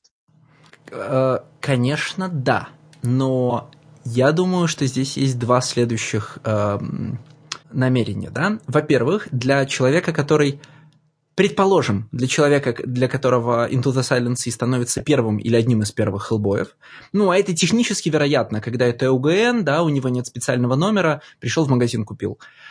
А, страницы с путешествиями Хеллбоя объясняют тебе, кто такой Хеллбой, не в смысле его биографии, а в смысле его нарративной роли. Это вот такой чувак, которого, которого занесло туда, сюда и еще туда, и, э, ну, знаешь, значит, если бы мне было, э, не знаю, 16 лет, и это был бы мой первый Хеллбой, строчка «События этой истории происходят сразу после истории Hellboy Strange Places», завораживало бы меня до тех пор, пока я вот не добрался бы до Strange Places, да, потому что тут все прекрасно вплоть до названия книжки, которую мне нужно найти. Да? Образуется там, образуется магия погружения во вторичный мир, с одной стороны. С другой стороны, а, и тут, конечно, мне Шерлок Холмс не так поможет, как Доктор Кто. Знаете ли вы, что на фанатской Википедии, а, значит, Доктора Кто существует страница, перечисляющая все стулья, увиденные во всех сериях Доктора Кто в хронологическом порядке с деталями их дизайна. Вот просто все стулья. Потому что есть такая категория людей, читающих сериальные нарративы, а, люди, которые хотят все разложить, да? Вот пишешь на бумажке, сколько у тебя звезд, кладешь ящик стола, запираешь на ключ. И если им не дать четкого позиционирования, они, я думаю, ну, как бы так повежливее сказать, в подкасте у нас обычно Никита матерится, ну, вы понимаете, что я хочу сказать, да? Вот если им э, не показать, да, это произошло после вот этих и вот этих событий, и Хеллбой помнит, как он контактировал, значит, с русалками, и что он, значит, что он делал в условной Африке. А, они же будут, значит, они же возопят к небу так, что там, не знаю, звездам жарко станет, да? Да нет, подожди. Те, те, кто возопят, они по той панельке уже поймут, о чем речь. Это не для них сделан. Смотри, вот э, большая часть флешбэчных хеллбоев, которые вот так все в себя в него влюбили, они не были построены на то, что «а посмотрите, какой есть вот большой мир за страничкой». Они все были, вот Хеллбой попал в такой миф, в такой фольклор или в такой палп, да неважно, в такой жанр, и вот он как-то во всем вот в этом покрутился, повертелся, надавал по рогам, там, по головам и ушел. Даже более-менее современные вещи, они не делают таких больших усилий в том, чтобы быть важными. Проблема, как мне кажется, она кроется как раз в том, что это ОГН, это вот тот самый бренд, который э, заставляет э, в том числе Миньолы делать так, чтобы эта история, как говорится, matters, да, вот, э, чтобы она имела значение. Потому что предыдущие две, а, например, вот House of the Dead, он, of the Living Dead, он буквально там до последних страничек, он был как бы такой обособленный. Он классно Миньоу рассказал про трибют, как он там дубасит всех этих Universal чудовищ. Но потом нам добавили его дядю, обязательно его добавили в конце, и вот она как бы глобальная мифология про его роль, и все, пожалуйста, это вот важный кусок, да, ну, плюс еще это же Мексика, там она перевернула персонажа, то есть потом была с с Фигредо. Ну, там вообще, там сразу ему и сестру показали, которая прям вот сразу с прицелом, вот сейчас у нас будет серия Hellboy and Hell, и вот вы вот, вот посмотрите, кого мы вам показали, и вот мы вам сейчас ее вернем. Там прям даже не скрывали. Но там и там, и там как-то это вот органично выглядело. А здесь нужно было добавить какую-то дополнительную важность всему этому. И и вот как-то вот нам опять рассказали о том, как произошел этот мир, как вот он, как, как пала первая цивилизация. То, что показали, когда это произошло, это вообще на самом деле редкая штука, которая используется в Хеллбой. Вот так, чтобы прям буквально пересказывали, а, что вот, а я там мне и кит проглотил, и русалки на дно утащили, и гвоздь в рог вбили. Э, этим вообще никто не злоупотребляет. Это прям редкая штука, которая по, по минимуму используется. Я предполагаю, что просто хотелось, чтобы посмотрите ваши любимые моменты, а еще и Джани рисует. Ну, ну, это же бонус, да, вот считайте, что как бы эта вставка, она бонус. Но мне просто не кажется, что этот бонус сделан и вставлен очень э, аккуратно. То есть вот есть шершавые места, которые можно было бы еще пошлифовать, и, наверное, даже ни за что бы не зацепился. А тут я как-то перевернул страницу, тут хоба, братство Ра нашло аванпост Гипербореи, и я такой, оп, это вообще откуда и куда и почему это здесь. Слишком топорно. Ну да, но при этом Джанни, конечно, такие вещи очень удаются. Да не, вопросов нет. Меня в этом смысле, смотри, меня в этом смысле больше беспокоит другой кусочек, к которому применимы все те же претензии, да? Это кусочек про русалок. В смысле, э, мы там, представить, что мы все хотим, чтобы Гарри Джанни порисовал нам викторианских исследователей, находящих мумию, легко. Представить, вот, значит, что я прям жить не могу, чтобы Гарри Джанни нарисовал мне пару львов на отдыхе, вот тут мне посложнее. А дальше, значит, происходит странная вещь. А, есть такое, я понимаю, что это неформализованное правило, но оно, кажется, чаще всего в англосаксонских комиксах выполняется. Чем больше какая-то штука занимает на странице, тем она важнее. И там на большинстве других страниц да, размер кадра действительно равен нарративной важности происходящего в кадре. А вот страница с э, русалками и тем, как потом Хеллбой выбрасывает из воды, ну, блин, ну, она могла занимать втрое меньше места. Знаешь, вот там вот, где, э, значит, Джанни Львов рисовал, вот там можно было уместить львов, русалок и выбрасывать на берег, и потом следующий кадр про Strange Places тоже. И тут, да, я не очень понимаю, э, что хотел, что хотел сказать автор таким маневром. Не, ну там, подожди, там вот как раз момент с русалками, он прям проговорен был, потому что его же когда поймали, там начали называть разных диковинных созданий, которые были э, найдены в XIX веке, которым не было нормальной биологической классификации, и, соответственно, это было что-то что странное. И, и Хеллбой начал говорить, ну, вообще-то я с настоящим странным сталкивался. И вот с таким, и вот с таким. То есть это было как такое там же есть вот это вот контраст между тем, как он говорит и как они говорят, между их мироощущением и его. Вот он мне очень понравился, когда он попал, и там все эти моряки, у них по-другому они говорят, э, они по-другому вообще видят, его себе представляют. И вот он парень из 21 века, который, ну, еще и вот с известным этим хеллбоевским Э, отношением ко всему. И, ну, конкретно этот кусок, он был к тому, что вот вы перечислили, да, там кого-то утконоса они нашли, еще кого-то, вот, а я вот с реальными диковинами сталкивался, и ну, одни меня... Стас, только одна поправка, они перечисляют не диковинные вещи, которые нашли, они переч... он перечисляет фейки. В смысле, на тот момент это все, конечно, еще неизвестно, что это фейки, но он перечисляет подделки Барнума. Ну, типа, фиджийская русалка ну, – это я... половина человека, пришитая к половине рыбы, например, да, вот и так далее. Не, это я читал, я думал, что это либо фейки, либо это то, что просто не могли... Ну, Нет, все три, примера, все три примера – это карнавальные фейки, да. А, ну вот тем более, то есть вы говорите про карнавальные фейки, а я говорю про real deal, да, с которым сталкивался. И вот, вот, вот он выглядел вот так, вот так и вот так. Но тем не менее, э, конечно, конечно, то, что меня задело, это, наверное, исключительно какое-то вот мое дело, и это, скажем, такой редкий случай, потому что, да, конечно, комикс это в первую очередь, ну, мы вот э, не знаю, мне потому что и в сценарном плане он потрясающий, но, конечно, в первую очередь это рисунок, и Джиани рисует по праздникам, и, конечно, нужно всегда не упускать момент, когда выходят какие-то его новые работы. И в частности, этот комикс, его даже потом отдельно очень круто издали на Кикстартере.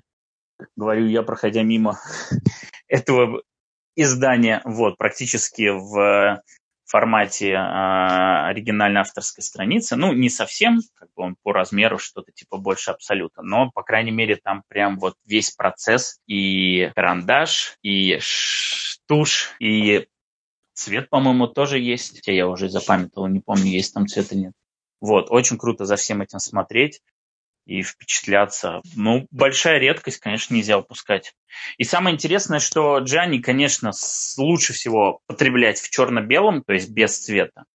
Но Стюарт особо картины не испортил. Все-таки вот оно какое-то удивительное мастерство, когда ты сталкиваешься даже с таким монстром черно-белого рисунка, добавляешь цвет, и я считаю, что он стал хуже, чем если бы он был бы в черно-белом, но не настолько, чтобы можно было сказать, что он прям серьезно э, испортил этот рисунок, да, или Слушай, ну, серьезно некотор... ухудшил его.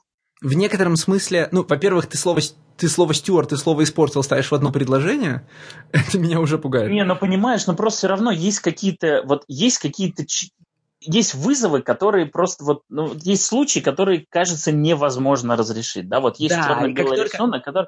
Да-да-да, и как только наш, под... значит, наш Patreon доберется, по-моему, до следующей отметки, значит, у нас, у нас очевидно, будет спешл, Леша притащил э, этот э, Омник, или как правильно сказать, короче, да, Монстермен? Монстермен, и просто пускает слюни в прямом эфире несколько часов, ну, в смысле, не может сказать ничего связанного. Да, конечно, Джанни красить очень тяжело, но может быть, это чисто моя, там, может, у меня синдром утенка, или это чисто моя эстетическая позиция.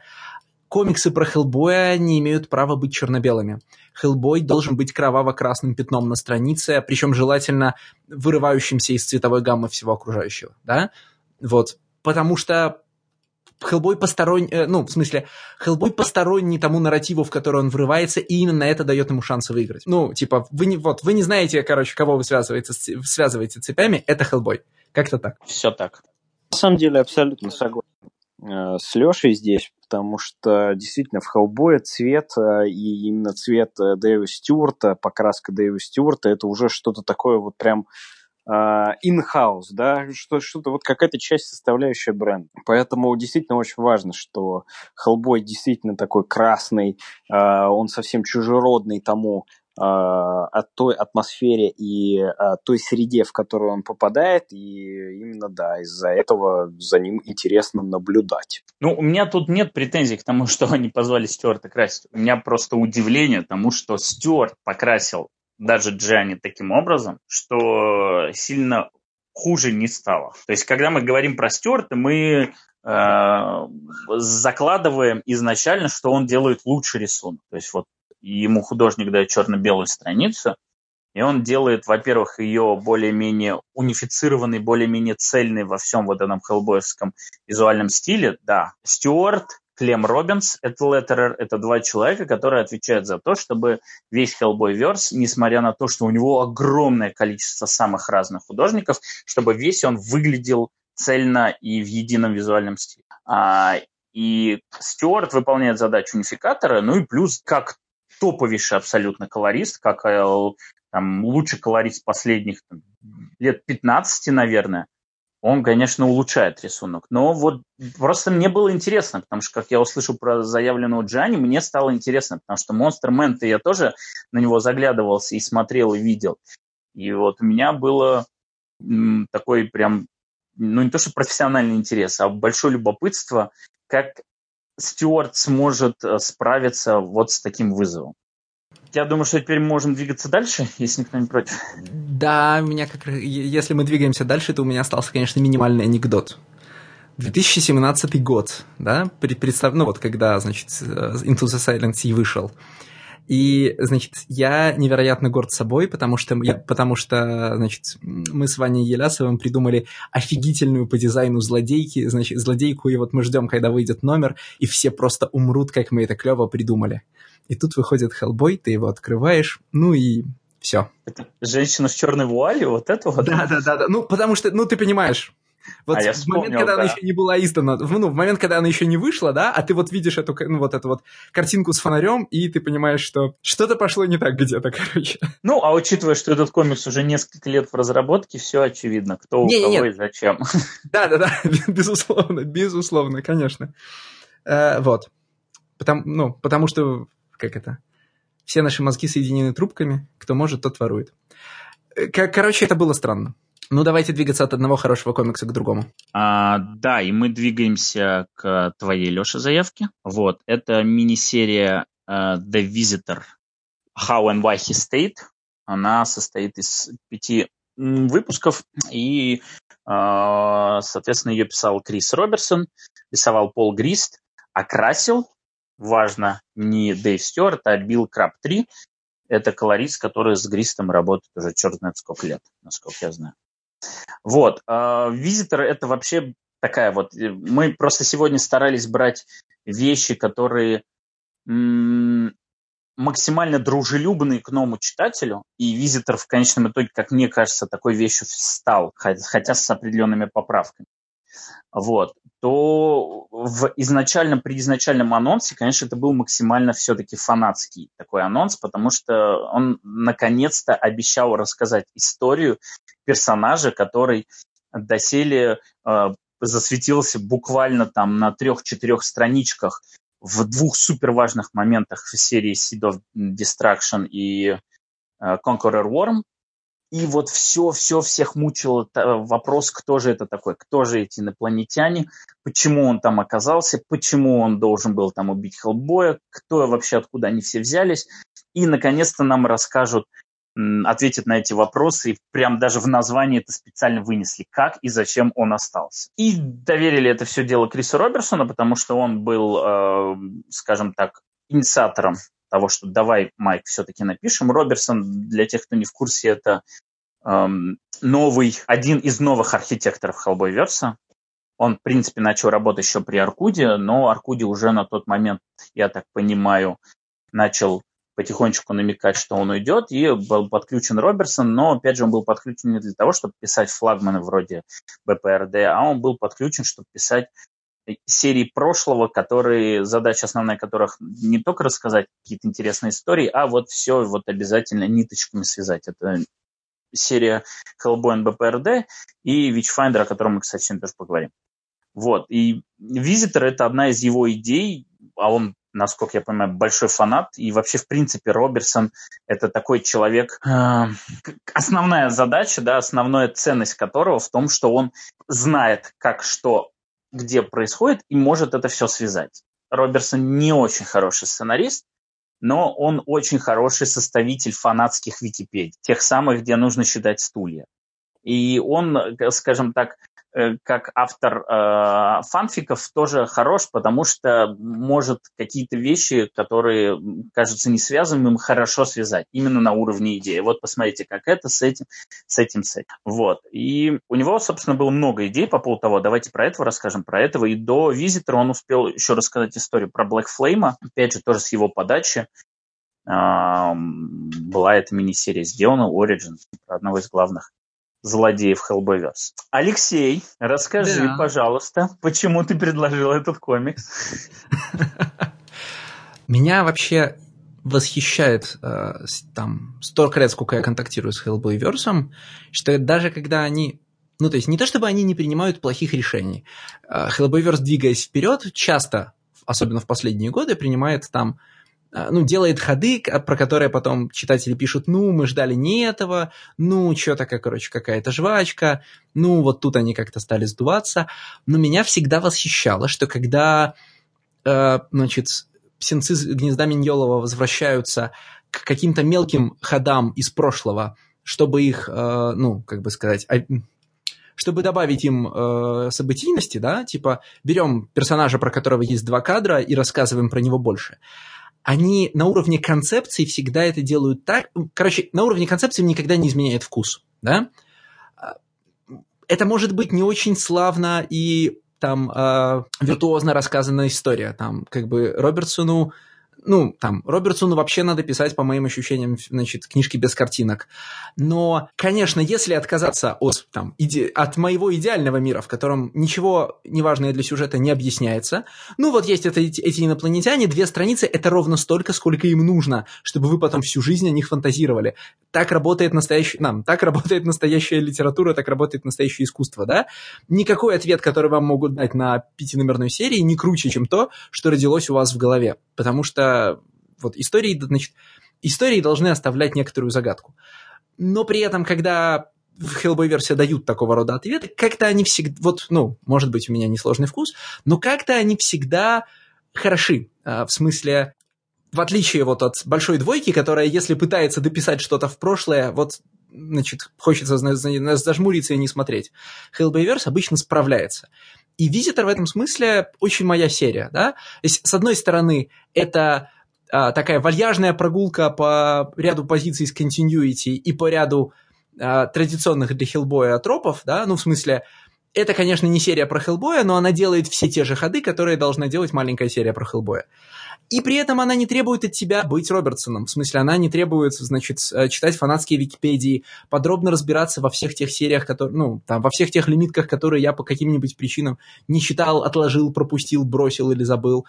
она работает сама по себе, ее сердце не в связывании между собой э, хронологических элементов, а в, а в эмоциональной истории, которую она представляет. И в ней при этом есть много того, что мы там ценим в Хеллбой версии. В смысле, в ней много, как бы это сказать по-русски, uncanny, да?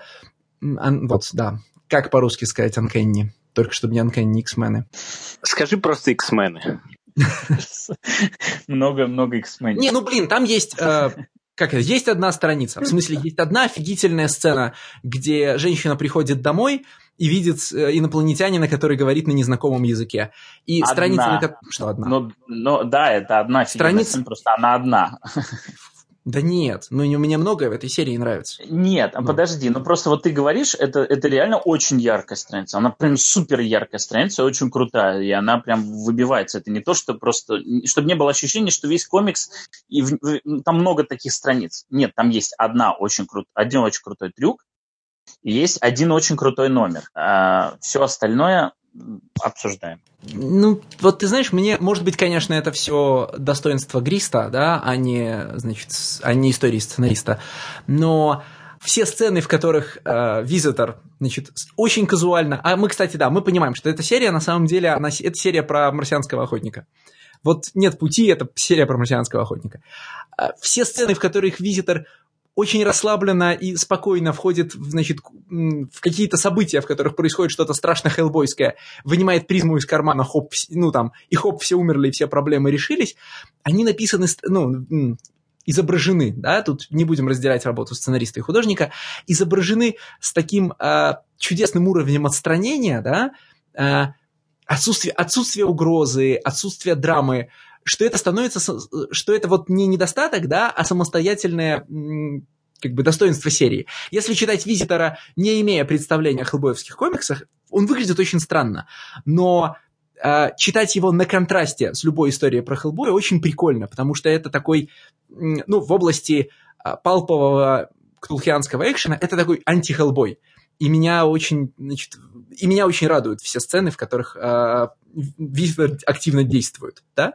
Ну вот, понятно, ключевой момент, который про саентологов, э, весь и, ну, там, саентологи-то нам довольно прозрачные, а вот весь кусок, в котором он ходит, входит в подвал, и как это... Э, ну вот ни одной бровью не ведет в течение всего конфликта. Вот э, там, это, это само по себе меня радует, и это прекрасно. Это как, знаешь, как... М- это своего рода там комическая разрядка относительно Хеллбоя, да? А, конфликты в Хеллбое жесткие, агрессивные, а, на, значит, на карту поставлены всегда очень большие вещи.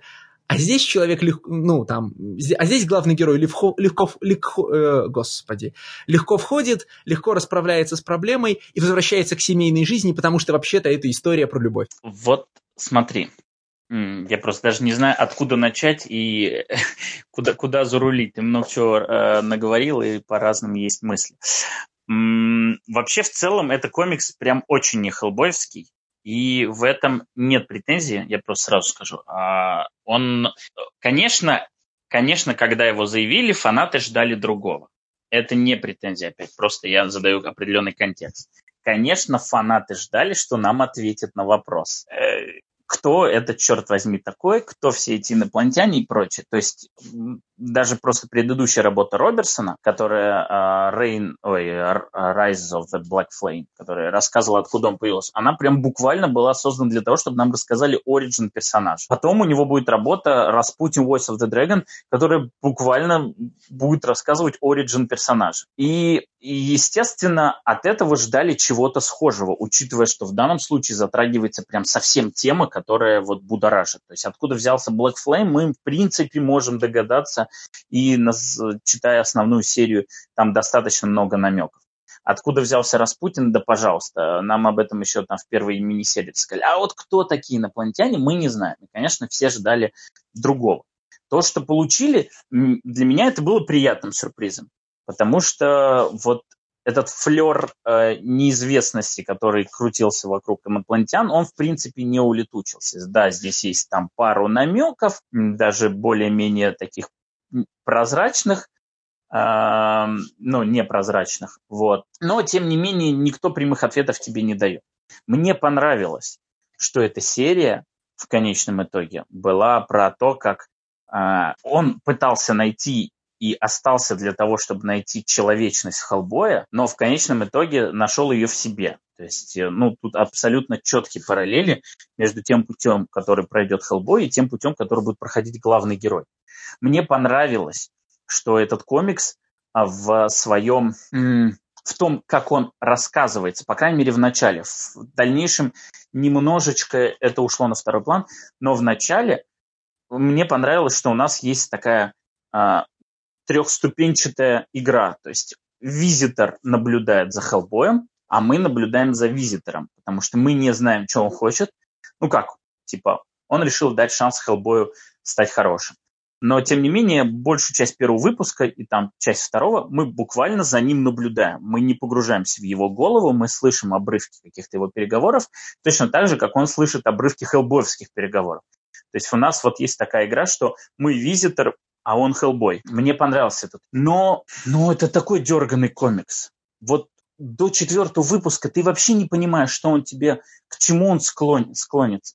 То есть он вначале, вначале это просто continuity заплатка. То есть вот весь первый выпуск это пробег по типа уже известным местам, где он был, плюс добавлением парочки каких-то несущественных. Это вот буквально просто первый выпуск, это continuity заплат. Второй выпуск уже начинает быть интересным. С одной стороны, он, вот, посмотрите, Роберсон говорит, вот, вы знаете, я свою серию пишу Hellboy я там пару персонажей показал, а вот это вот событие через 10 лет, и посмотрите, какие эти персонажи уже стали, оп, оп.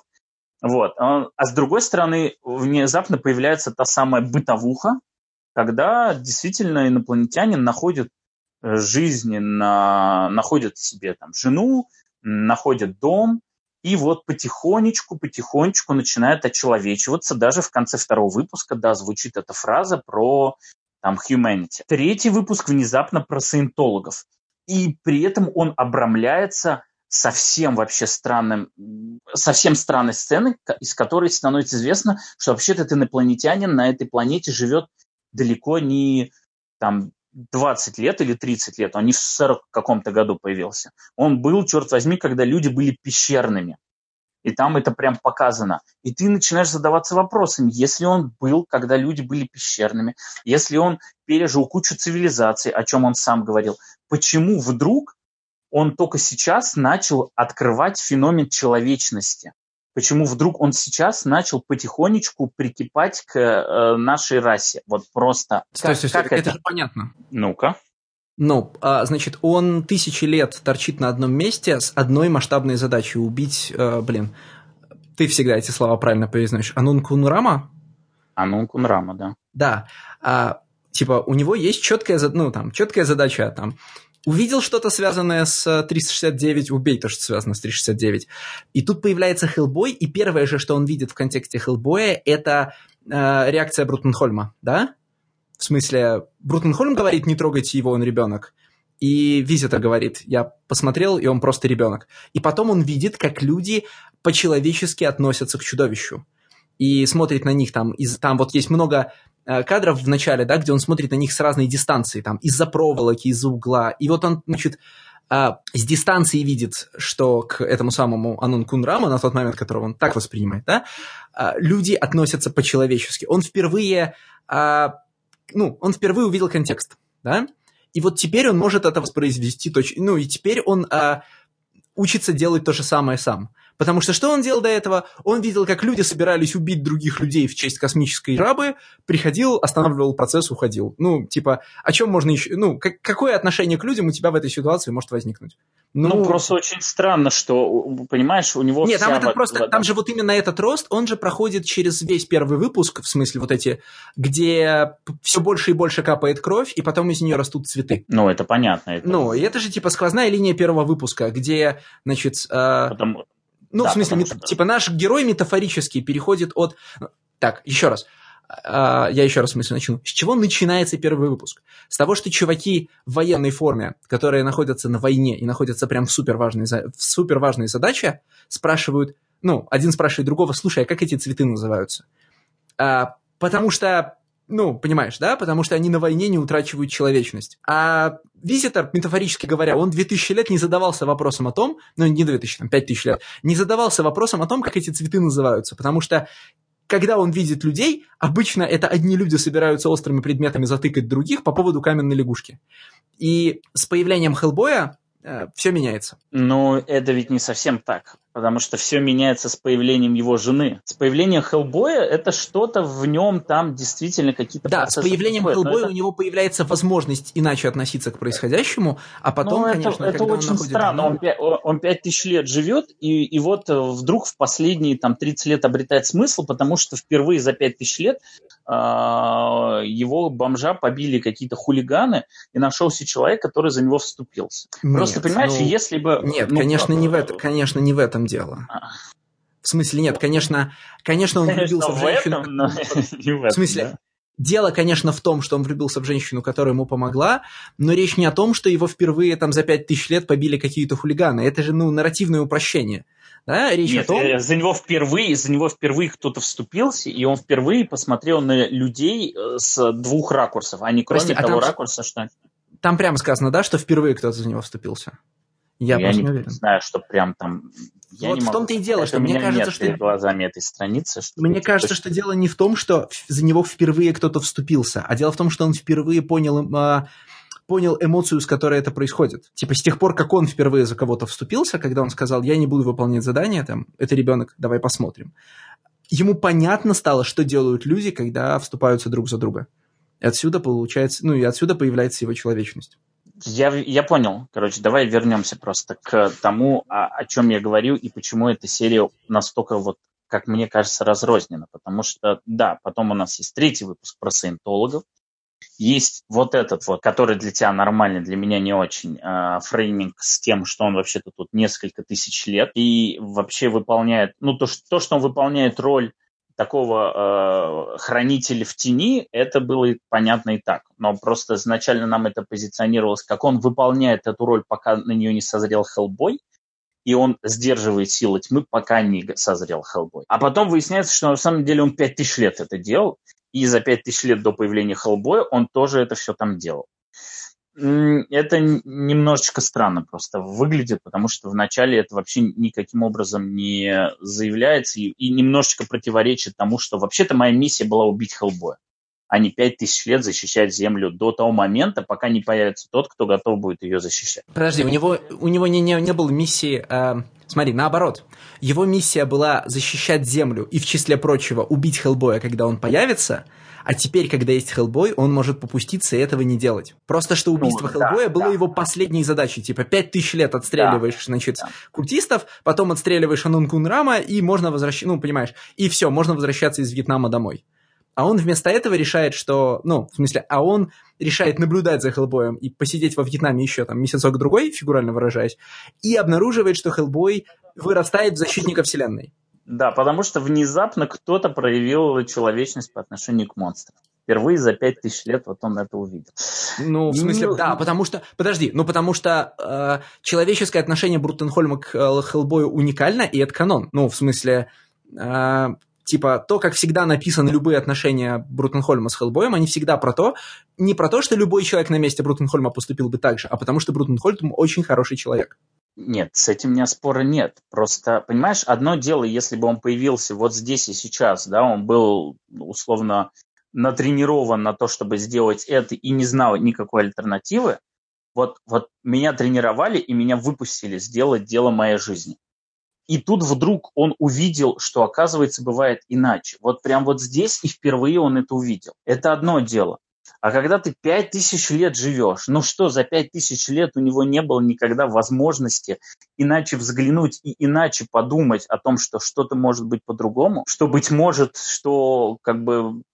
И, и тут вдруг вот какая-то одна доброта человеческая, да, в нем надломила. Вот 5, за пять тысяч лет ничего не было, пять тысяч лет он сухо конспектировал свои действия, четко докладывал э, инопланетянам в далеком космосе, а вот тут вот одно событие, и оно вот настолько в корне все ломает. Прям беспрецедентно. Ну, ну уберите эти пять тысяч лет, я бы поверил. Пять тысяч лет Слушай, на, на то, что ты говоришь, в комиксе есть прикольный символический ответ. Я с тобой на уровне фабулы-то согласен.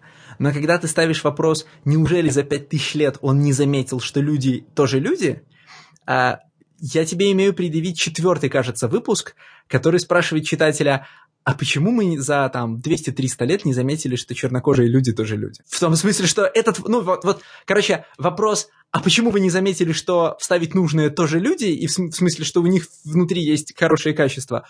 Он такой, типа, бесконечный для человечества, и в случае с визитором он поставлен прямо очень. Ну, понимаешь, о чем я, да? Нет. Но типа... я понимаю, я понимаю, о чем ты нет, говоришь. Э, как бы, когда, нет, э, когда мы начинаем прогнозировать, что из этого Робертсон сделал сознательно, а что нет, конечно, появляются серые зоны. Значит, если у вас есть пять минут на, что, на то, чтобы сойти с ума, э, попробуйте, типа, перечитать визитора с ощущением, что там вообще-то повторяется секвенс из... Э, там, там вообще, типа, повторяются все ключевые события юности, значит, э, юности принца Гаутамы. Потому что там есть харак... супер характерный для биографии Будды момент про цветы, которые расцветают в следах, а как только тебе на этом моменте заострили, э, происходит четыре благородные встречи. В смысле, происходит встреча с, значит, ну, с юным больным, значит, с, как там, с юным больным стариком и мертвым, по-моему, так, да? И они все на самом деле это встреча с его женой.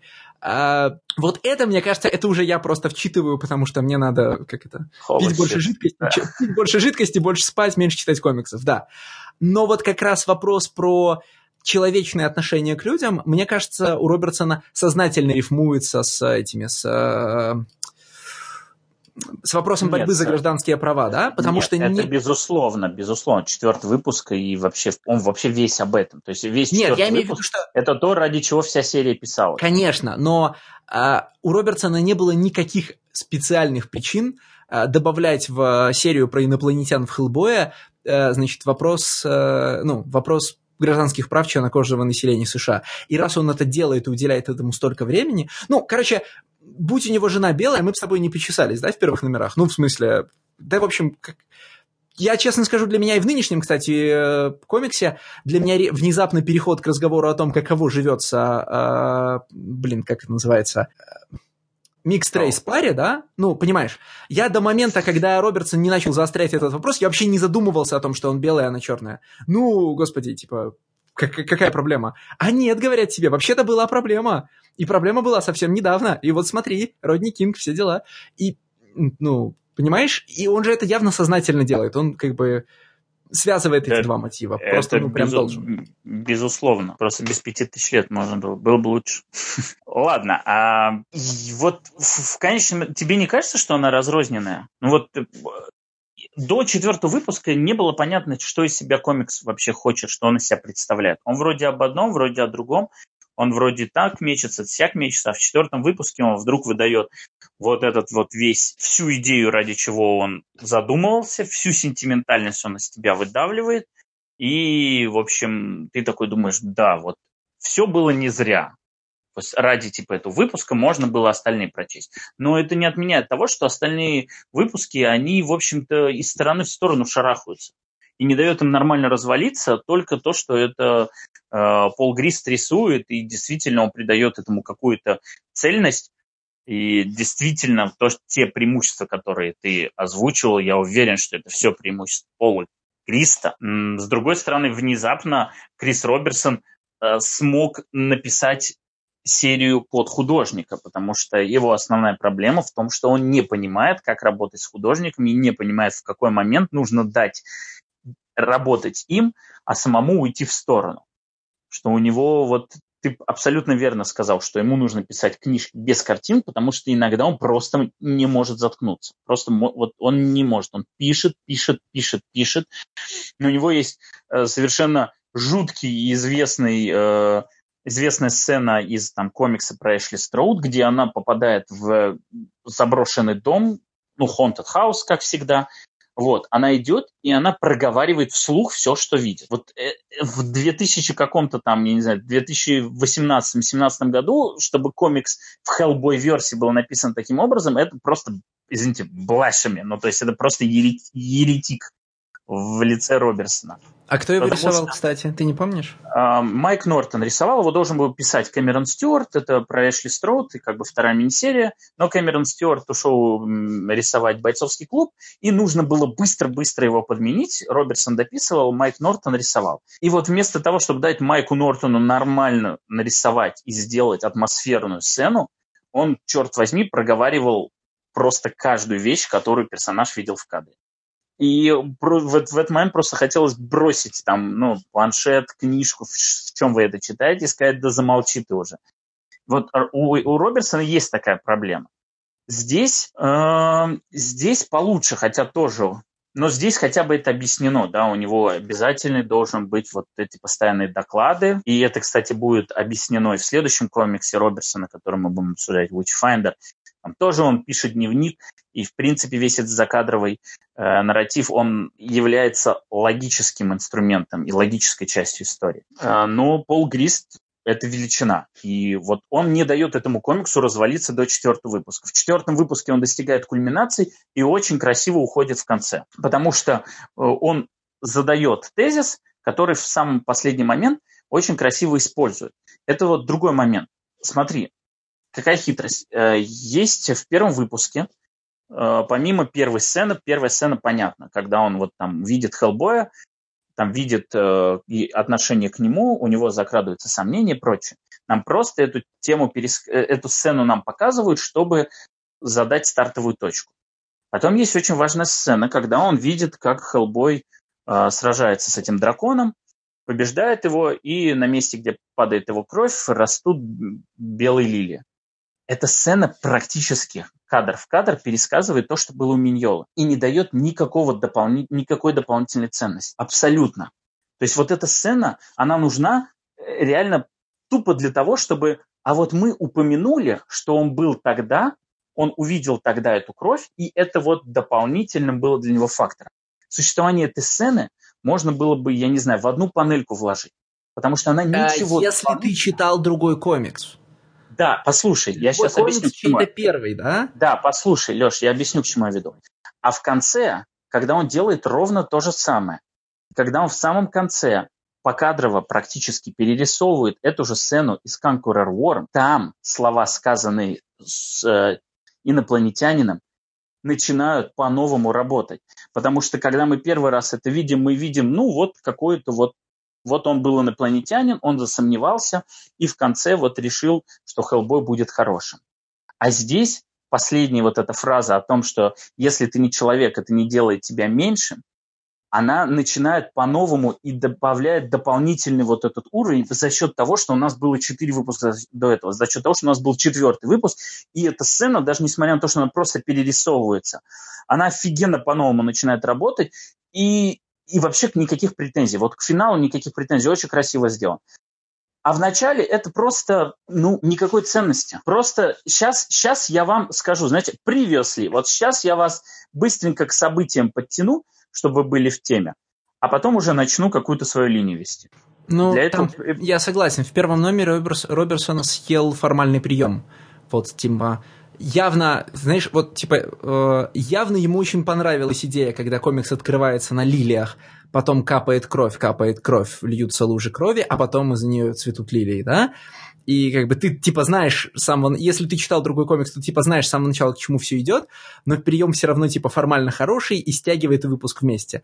Но это, как говорит, skill you darlings. Ну, в смысле, этот прием, который, ну, понимаешь, который подмял под себя возможности нарратива. Я раньше хотел тебя перебить и, сказать, и слукавить про то, что, значит, э, серия, с, с, разные номера серии тянут ее в разные концы, по-другому называется, э, у каждого номера есть внутренняя структура. В том смысле, что мы настолько привыкли к, к лимиточкам э, Миньола-версов, которые, в общем-то, составляют маленькую повесть из пяти глав, что комикс, в котором у каждого выпуска есть собственная внутренняя структура, он как бы уже непривычно выглядит. Но, впрочем, ну, типа, впрочем, то же самое происходит очень часто и в, там, в большой двойке, там, где угодно, в имидже. Ну, то есть мало кто сейчас делает даже не self-contained выпуски, да, а когда у тебя несколько номеров серии, объединя... э, очевидно являющиеся главами одной повести, имеют собственную внутреннюю структуру, собственный внутренний прибамбас, э, какую-то вот организацию.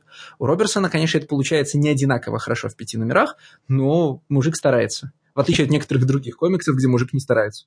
Абсолютно понятна его задумка. Да? Комикс должен рассказать о событиях, которые произошли в течение 50 лет, и логично, что каждое событие, он условно в каком-то десятилетии. Ну, условно. И понятно, что у каждого комикса есть внутренняя структура, но просто в конечном итоге это мини-серия, которая должна быть цельной. Даже если ты делаешь пять разных историй, они все должны складываться в конечном итоге в один пазл и давать тебе общую картину. Здесь это отдельные истории, которые, кажется, принадлежат разным мини-сериям.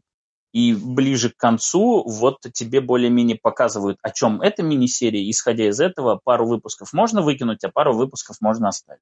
Три выпуска. Не, ну что значит, что значит выкинуть? Да, ладно, ну, Никита. Да, Никита, расскажи, что ты по этому поводу думаешь. А, слушайте, вы так долго общались, э, что что уже Что даже... ты заснул? Признайся, но, ты заснул. Ну, слушай, я на самом деле уже с того момента, как был заявлен вообще э, этот комикс, было понятно, что Леша э, видит в нем э, ongoing Martian Manhunter. Э, это было понятно, это было очевидно, и я уже прямо ну, отрадно видеть, что э, мое чувство прemoniции, оно еще хоть как-то годится на что-нибудь. Нет, подожди, подожди. Значит, чувство прemoniции или racial profiling? А, ну, конечно, так как мы обсуждаем этот комикс, то, безусловно, это racial profiling, потому что эти, проблема вообще а, межрасовых отношений в Америке а, послевоенной, это, в общем, ну, острая тема. На самом деле, мне хотелось бы, наверное, еще и Роберсона защитить, потому что Роберсон пишет мой любимый комикс Эдисон Рекс, который мы, кстати, уже обсуждали в подкасте. Он очень хороший, он очень классный, очень прикольный. И Роберсон э, на самом деле достаточно профессиональный писатель. То есть я, я не могу его... Э, а, ну, знаете, вот мы часто в подкасте говорим, что есть э, а ремесленники.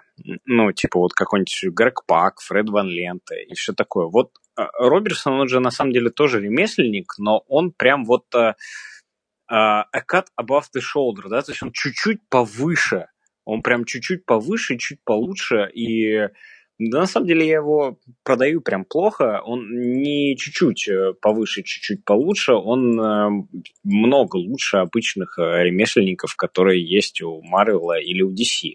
Просто ну, э, он, ну, с, с этим на самом деле можно и связать вот эту историю, когда Роберсон заканчивал и дописывал за Стражинский Супермена, э, вот тот вот печально известный арк Grounded, где Супермен решает больше не летать, а ходить пешком по Америке и а, говорить инопланетянам, что а, слушайте, ну вообще я против незаконной иммиграции, вы должны отсюда уехать, а сам будучи, в общем, нелегальным иммигрантом.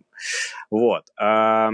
Он дописывал за Стражински э, вот эту книжечку, э, и у них произошел большой конфликт с DC, вследствие чего оказалось, что все, короче, он никогда больше с DC работать не будет, и ну и все, все на этом дело закончилось. Я думаю, что как раз в этом-то и дело, что ты немного видел Роберсона, пишешь его для двойки. Ты видел Роберсона, который писал авторские комиксы, а в них изначально у тебя швы не так хорошо видны. То есть изначально у тебя есть основа, если тебе нравится, допустим, там, задумка, да, нравится да, вселенная, потому что что он еще? Он еще писал, ну ладно, Фейблс ты не любишь, он еще для Фейблс писал, для про Синдереллу. Вот, у тебя изначально более положительное к этому всему отношение. И поэтому швы ты не видишь. Тебе кажется, что да, это, конечно, не там Миньола, не Аркуди, не там Уильямсон, там, ой, да, э, но, но неплохо, но неплохо. А вот если бы также писалось про условного зеленого фонаря или флеша, ты точно так же сказал, ну, да, ну, Грег Пак, ну, вот такой же уровень. Ну, возможно, да, что, возможно, здесь просто уже изначально этот э, первоначальный материал немножечко получше. Но, ну, не знаю, вот честно, на меня этот комикс э, большого впечатления не произвел. Э, ни работа Гриста как художника, э, потому что Джек Стафф э, мне нравится больше.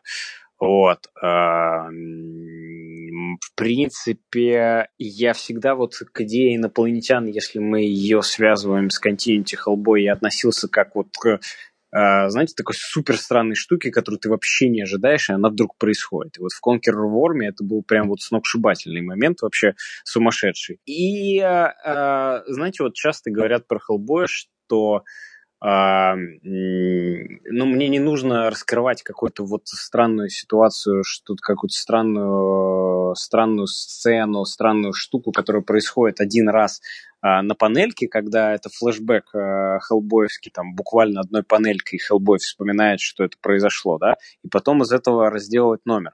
Я, на самом деле, наверное, люблю такие вещи, но, то есть, когда там вот э, улитка была у Фигреда, например, да, а... Или корабль 19 века, в да, котором он вот, там... Да, кстати, да, только что корабль 19 века, который мы обсуждали. Мне вот нравятся такие моменты, на самом деле. Но инопланетянин это вот тот самый момент, который был бы круто, если бы он вот прям вот совсем вообще тайный оставался, и про него не было бы спин -оффов. Вообще, ну, даже таких вот. Зря, короче, Роберсон пошел в Миньоле с предложением «А давай расскажем, но не расскажем». Я бы хотел занести в протокол не все комиксы про чувака в пальто и шляпе, который решает проблемы, я считаю комиксами про Маршал, Маршал Манхантера. Иногда я считаю их комиксами про... Про доктора Кто. Призрачного странника. Ну, понятно. Нет, а, Фэнтом Стрэнджера. Мне Доктор Кто как раз большую часть времени шляпы не носит. родится в Дэна Дидио, потому что только Леша и Дэн Дидио — это два человека на этой планете Земля, которым э, нравится Фэнтом Стрэнджер, которым не все равно на э, э, сюжеты про Фэнтом Стрэнджера. Нет, слушай, сейчас нельзя писать комиксы про Фэнтом Стрэнджера, как бы надо читать старые комиксы про Фэнтом Стрэнджера. Ну и как бы вообще, не знаю, сравнить меня с, с Дэном Дидио, это, блин, это но, стреляться. Но, у церкви в 8, да, типа, у церкви в 7 утра завтра же.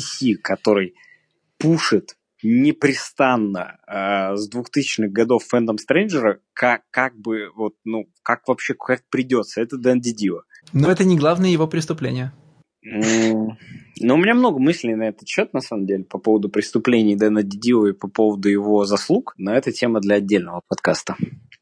Слушай, а как это хронологически работает? Может, ну, типа, я всегда считал, что Дэна Дидио просто переехала книгами магии, но и, как бы Получается, Слушай, что он ну, пушит его еще раньше, кризис его пушит. Так-то, на секундочку, он в Day of Vengeance он его пушил. Да, вот не, я думаю, что что-то а типа это давновато вот New было. 52 ну, это прям вот супер new venue был. Э, и Rebirth тоже, да, для того, чтобы снова пушить Phantom Stranger. Но а, я, я хочу думать, что Дэн Диди вот хочет сделать типа вот э, что-то типа, вот знаешь, Марвеловского Eternity, вот этого Марвел, ну, вот, э, вот этих больших космических сущностей, которые только что у Элла Юинга были в Ultimates, да, там их всех не перечислить.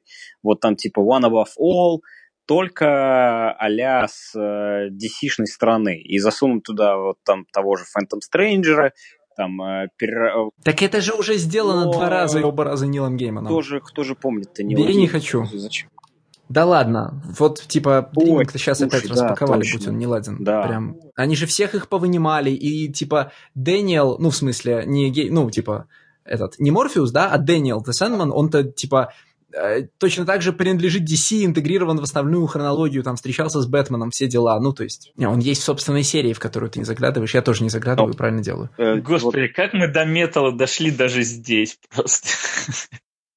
Но я все жду, когда мы начнем э, обсуждать то а, анонс о том, что Хикман э, будет писать э, про X-менов. А, а что ждать? Ты, ты был тем, кто уверял с пену у рта, что не будет да, этого никогда. Да, когда я этого не говорил. Слушай, это была ну, шутка, ну потому что я всегда постил э, этот скриншот Твиттера Э, Хикмана, в котором он говорит, что типа никогда я не буду писать X-менов. И я всегда это в качестве шутки делал подписи Never Ever. И ну, я... Потому что X-меновские фанаты это худшие фанаты на свете. Да. Чуваки, я просто не читаю твиттер э, Хикмана, да? Э, поясните мне, у него там дети в колледж идут или там типа дом а, надо Twitter? расширять? Что случилось-то? Нет, Твиттер. В смысле, ну, типа, там, ну, как бы, если бы это было про кино, я бы спрашивал про яхту, но тут, очевидно, там суммы Питер такие, Хикмана, что, может, просто надо ребенка в первую очередь иронично токсичный, при том, что он где-то в семнадцатом году его вообще весь потер, и у него там сейчас немного твитов совсем.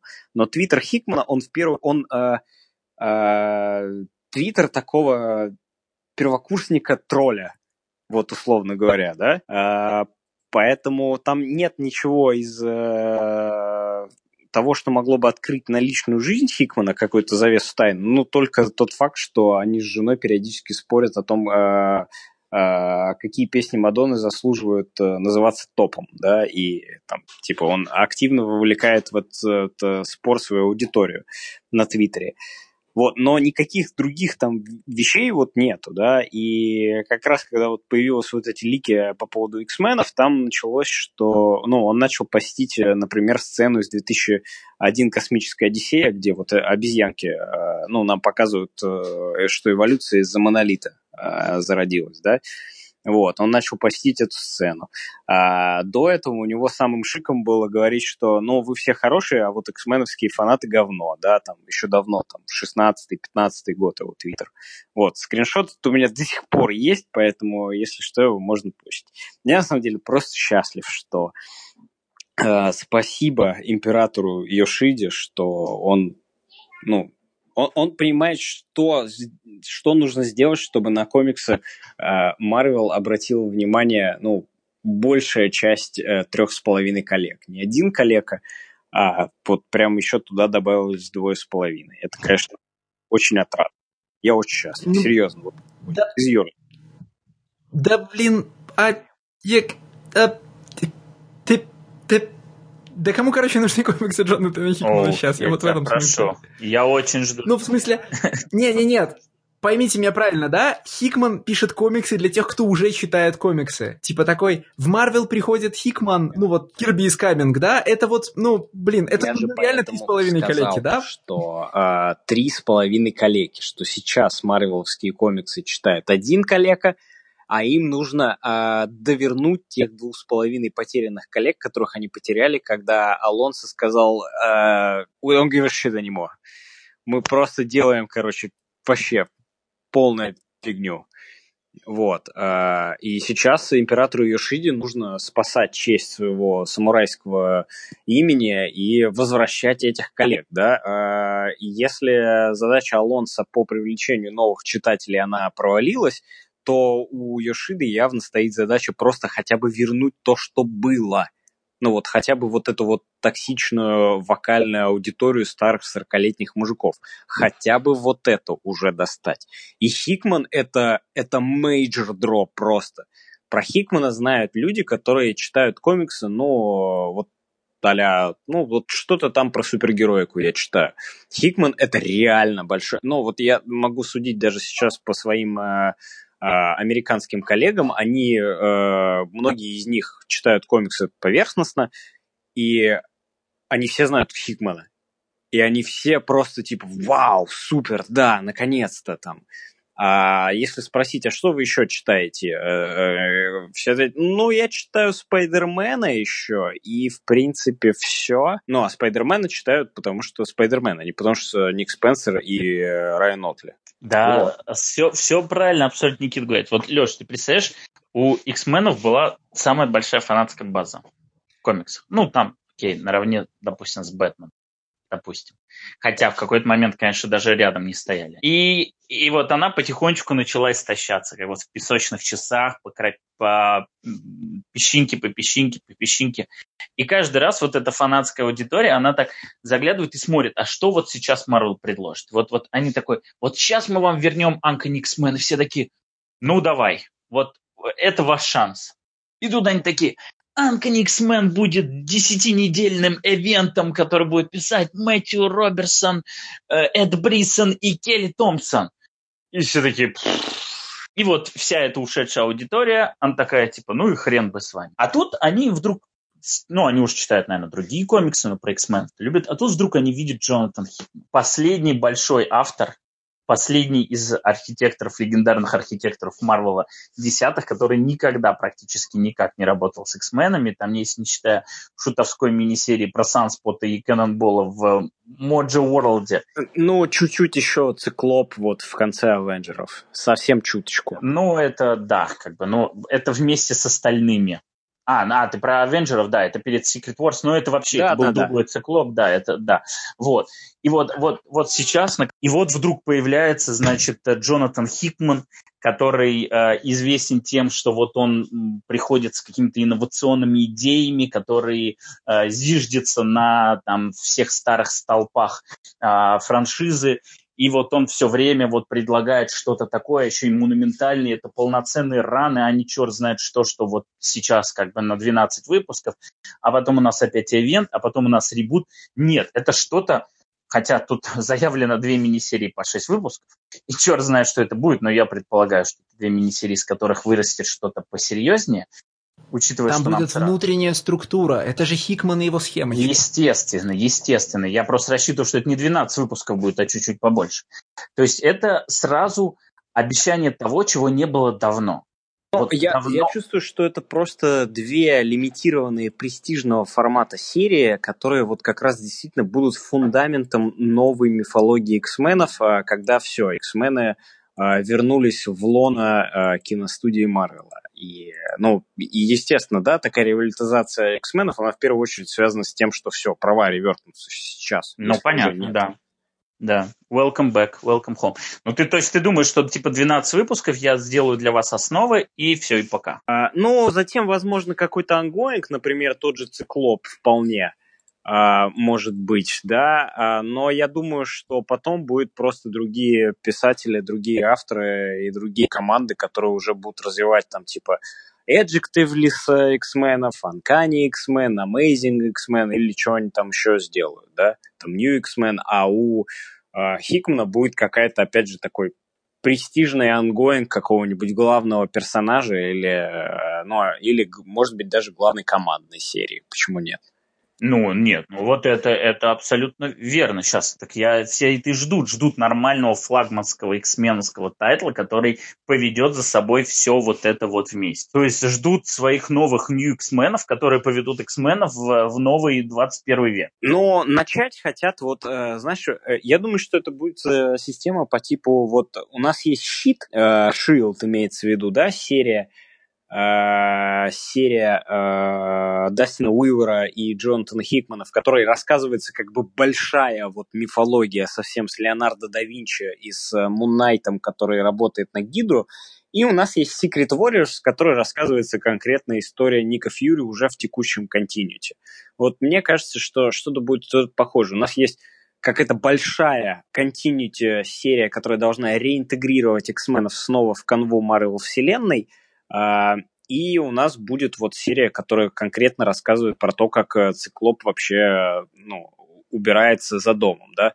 Потому что мне кажется, что из всех персонажей, э, что из всех x-меновских персонажей циклоп Хикмана интересует больше, нежели чем кто-то другой. Но это я могу, естественно, только основываться на серии про Авенджеров, потому что циклоп там было больше кого-либо другого, даже больше, чем Санспота, например. Или Кэннонбола того же. У меня такое ощущение, что всегда, когда вы говорите Хикман, вы думаете там Secret Warriors, вы думаете Fantastic Four, там, вы понимаете, что это уже другой человек, что это человек, который писал там Infinity, да, что это человек, который писал все его проекты с Райаном Боденхаймом, ни один из которых ничем не заканчивается. Мне нравится Infinity как ивент.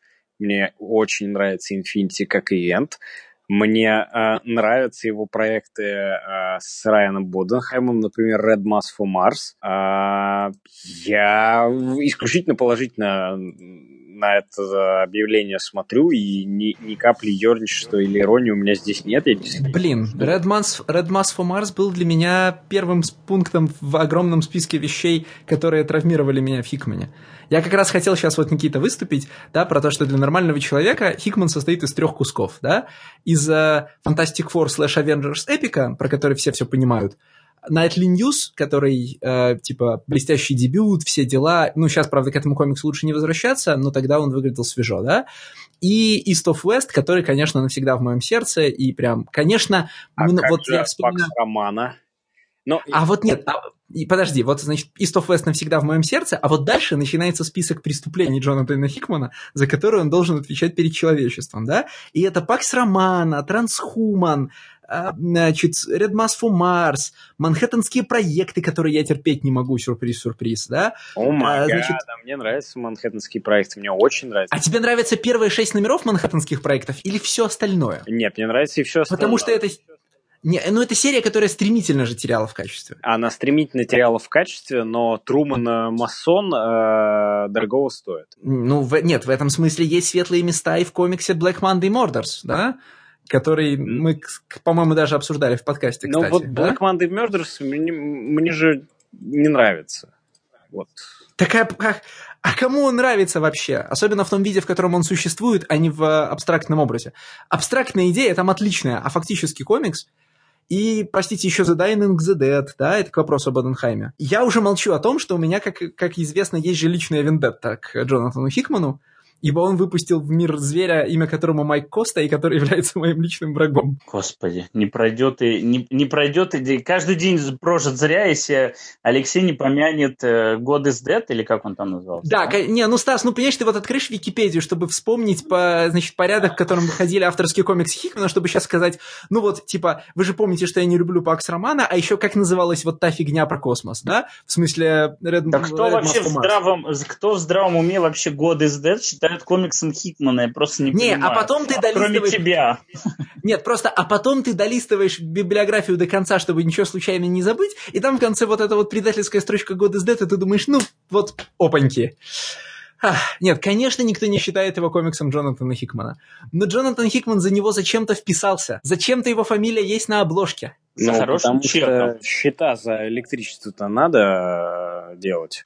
Ну вот я же и говорю, сейчас вы получите две лимитированные престиж серии про X-менов, потому что счета за газ и электричество, значит, сами себя не оплатят. Почему и нет? через у год Алана посмеемся. Мура, у Алана Мура получился неономикон, когда нужно было оплачивать газ. А, Алан ну, Мур, я понимаю, не, при, не приходя в сознание, пишет CrossFit 100, и как бы все тоже с газом неплохо получается. И Secret Wars, в общем-то, комикс неплохой, да. Ребята, мне кажется, это лучшее время для того, чтобы мы, мы выполнили квоту на обсуждение супергероики, двойки и прочего, и пора вернуться к тому, зачем мы сегодня собрали.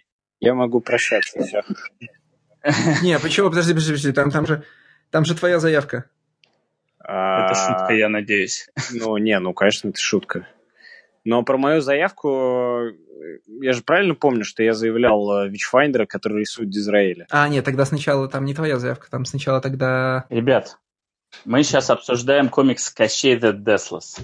Какая заявка Никиты? Это комикс, это комикс, который был анонсирован на весь белый свет на нашем родном сайте, на том самом, на котором вы сейчас слушаете этот подкаст. Хотя нет, нас, наверное, могут слушать не на сайте, все логично. Но, тем не менее, есть такой веб-сайт Spider Media, на нем был сделан анонс в рамках э, как раз рубрики Hellboy Media, спецпроекта про э, использование России, российского фольклора русского фольклора в творчестве Майка Миньолы. И мини-серия Кощей the Deathless состоит из шести выпусков. Это, можно сказать, такой же event-комикс. Event-комикс в данном случае не по значимости событий, а по звездности команды, потому что его пишет сам Миньола, а, а рисует Бен Стембек. Это, наверное, самый яркий а, из именно птенцов Миньолы. Вот есть несколько художников, которые впервые проявили себя именно в Hellboy-версии, которые прям максимально были под патронажем Миньолы и которые вот визуально качественно выросли. Вот Бен Стембик – это, наверное, самый главный ученик Миньолы последних, я не знаю, лет десяти, потому что он его прям протащил от самых условных низов и самых неважных комиксов до прям такого главного иллюстратора всех миньоловских идей, потому что Стэмбик рисовал и потом Франкенштейн Underground, который Миньола писал, а теперь вот Кощей the Deathless. Он рисовал те выпуски, которые Миньола сам писал для Hellboy БПРД, там в Англии 4 мини-серии. То есть вот каждый раз, когда что-то нужно Миньоле пописать, он зовет Бена Стенбека, потому что вот у них химия и прекрасное понимание, потому что Бен Стембик действительно вот визуальный в плане э, темпа, в плане построения э, сторителлинга, он прям вот максимально миньоловский художник. Так что это прям сразу заявка такая максимальная еще на уровне анонса арт-команды, ну и, конечно, на уровне темы, потому что Кощей the Deathless это не только для нас э, особо теплое ощущение внутри возникает из-за того, что вот снова Майк Миньола вернется к Darkness Calls, к русскому фольклору, э, к, вот ко всем тем наработкам, и как он говорил в интервью, что к тому, что к чему не, наш, чему не нашлось места там, вот оно сейчас выплеснется здесь. Оно, в общем-то, и для западного читателя тоже было таким большим анонсом, потому что Кощей the в принципе, как персонаж, один из самых крутых и фактурных в, среди всех вот э, фольклорных персонажей, которые делал Миньон. И, ну, что мне рассказывать, о чем он? Но это же опять фаза, в которой нам, мы теряем там э, речь, да, вот, типа, начинаем растекаться. Ну, там, Нет, сама... можно, да? можно начать. У комикса, давайте так, у комикса очень крутой, э, вообще, в принципе... У комикса вообще крутое все. Да, у комикса крутое все, но у него сразу заявляется очень клевый фрейминг девайс, да, фрейминг секвенс, то есть э, так называемая обрамляющая э, сцена, которая не как вот обычно это в конце и в начале, а которая вот постоянно вкрапливается. То есть э, Хеллбой с Кощеем как-то встретились в аду в баре, случайно пересеклись, и начали говорить за прошлые терки. Э, Хеллбой, в общем, не злопамятный, он давно уже там всех прощает, будь то Баба Яга и там прочее, прочее. У него, в общем, никому никаких негатива он не испытывает. Не, он просто разговаривает и узнает, почему, собственно, э, Кощей вел себя как э, полный засранец, когда сражался с ним во время Darkness Calls. И вот Кощей рассказывает про свою нелегкую судьбу. И, в общем, этот фрейминг секвенс очень круто используется, потому что, ну, Хеллбой буквально выступает в роли читателя. То есть он буквально проговаривает эмоции читателя, только делает это в своем неповторимом стиле, и всегда это выглядит достаточно клево. Это классно разряжает вообще обстановку, это постоянно ставит э, нужном месте запятые, и в нужном месте расставляются нужные акценты. И там есть лучшая в мире, как это сказать, величайшая в истории комиксов панелька Wait What. Это когда он, а, когда он решил э, воскресить, да, про, про свадьбу. Ну да, я решил жениться на ней. Ну да, понятно. Все... Подожди, что? да. Но вообще все, практически все реакции Хеллбоя, вот э, по ходу, они прям максимально золотые, и они вот прям, вот в этом весь Миньола. Вот в этом весь Хеллбой, во всех этих фразах и во всех этих замечаниях. И конкретно весь Миньола, который является, ну, Хеллбой это по сути его, ну, не, как это называется? Не insert character, а как? Ну, ну self-insert. Self-insert. Да, self-insert, да. конечно. Ну, это не совсем, потому что Хеллбой это self-insert его отца, вот, но так как Миньола это сын своего отца, ну, как обычно, то есть, и по сути, и для него тоже. Ну, ну, давай скажем, что этот комикс нужно не нужно, а можно обсуждать вот э, в контексте с визитором, да. Это как раз э, та, тот самый комикс, когда вот такой вот ретроактивный флешбэк, э, ретроактивная деталь э, или необязательное продолжение истории получается очень классным, очень хорошим и интересным и действительно что-то добавляет нам и нового, и просто интересно читать это как э, ну, непосредственно историю. Ну, у него просто предназначение другое.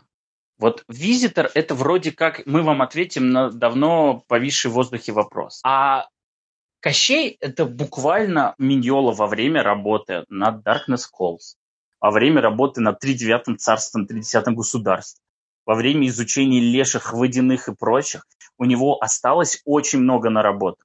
Ему очень, близка на, очень близок наш фольклор, ему очень близка бизарность некоторых историй, ему очень близок юмор. И вот у него условно в блокноте кучу-кучу-кучу этих мелких историй. А вот он записал историю про рыбу, которую там съели втроем и родили, а вот он записал про золотой клубок, а вот он записал про еще что-то, еще что-то. И вот он везде кучу нахватал. И, по сути, этот комикс – это просто его слово excuse, да, не знаю, как по-русски, это его, почему, его повод для того, чтобы рассказать все эти замечательные истории. То есть, по сути, он каждую из них мог просто разложить в одну какую-нибудь мелкую короткометражку на 6 страниц. Вот Хеллбой идет, он столкнулся с таким, подумал, блин, вот дела, и пошел дальше. И тут очень же интересно, что мы не умеем правильно читать комикс Кощей из Деслес. Ну, органически не способны, да? Потому что для нас это близко, и это нас не, не так шокирует и удивляет. Ну, в смысле, да. Ну, потому что, типа, э, он рассказывает, очевидно, совершенно бизарные вещи, которые должны быть э, супер непривычны для его читателя и всех прошивок, что бывает в сказках и мифологии, которыми его читатель обладает, правильно? Его читатель, типа, там готов к разнообразным... Э, ну, в зависимости от того, на чем он растет, там, типа, к драконам, оборотням, э, я не знаю, джерсийским дьяволам, э, таким шекспировским ведьмам, всему остальному. А ну, история... Ну, скандинавскому про... обязательно. Да-да-да, а история про коробьего сына для него должна быть супер чуждой, да, прям ты не знаешь, к чему готовиться. А мы такие, а, ну, да, нормально, ну, типа, что? Действительно, короче, ну, типа, царица ела рыбу, там, корова ела рыбу, ну, типа, мы же к этому готовы уже много лет. Чего такого-то? Там, клубочек, опять же, да, вот это все. Да, это правда, но у нас другой уровень, у нас вот, ну, такое прям теплое чувство, что вот вот где-то еще, да, вот про наши сказки, чтобы они вот так вот с таким уважением, так интегрированы были, чтобы И они ничего вот... не продолбал, ну вот практически ничего не продолбал. Ну, наверное, я могу прицепиться к Соловью, но вот Ой, в остальном... ну, уф. Соловей не, ну... это вообще это просто это, это лучший, лучшая версия Соловья разбойника, что я видел. Вот в плане дизайна, в плане использования, ну. Почему? Ну, ну мне нравится, во-первых, дизайн. Ну, то есть вот он максимально жуткий. Я такого жуткого Соловья разбойника ни разу не видел. Ну да, но я, честно говоря, видя, видя вот этот дизайн на обложке, я ждал, что нам, типа, дадут птицу Гамаюн, потому что это она. Это буквально птица Гамаюн. И вот это ну, типа, понятно, от разбойника я ждал все-таки, наверное, человечка. Но это прям единственный момент, наверное, и то, я так понимаю, что в основном словарный. В смысле, что... А... Он, же, он же соловей-разбойник, он же не разбойник-соловей, да? То есть он в первую очередь, даже в названии соловей-разбойник, он должен быть соловьем. Вот ты попадаешь, вот ты попадаешь в ту же ловушку. Со, типа, соловей – это соловый. Ну, в смысле, это обладает... Это, блин, серый. Понимаешь? Птица так называется, и разбойник так называется, потому что они серого цвета. Ну, а здесь обыгрывается, что это соловей, ну, который выглядит как разбойник. Ну, блин, это же клево. Так еще и, и, и весь его, и все его пение просто... Нет, это... Правильно, правильно. Я не критикую. Я говорю, это единственное место, где я могу, в принципе, прикопаться к тому, как Миньола понимает материал, с которым работает. Поворчать, В остальных да? случаях... Не, ну, типа, значит, если нам нужно уже где-то зацепиться, то вот здесь, типа, не идеально. А вот в остальном он же прям, он реально догоняет, про что все эти штуки, и передает их так, что они, э, что они выглядят немножко странно и причудливо даже для нас, которые на этом выросли. А?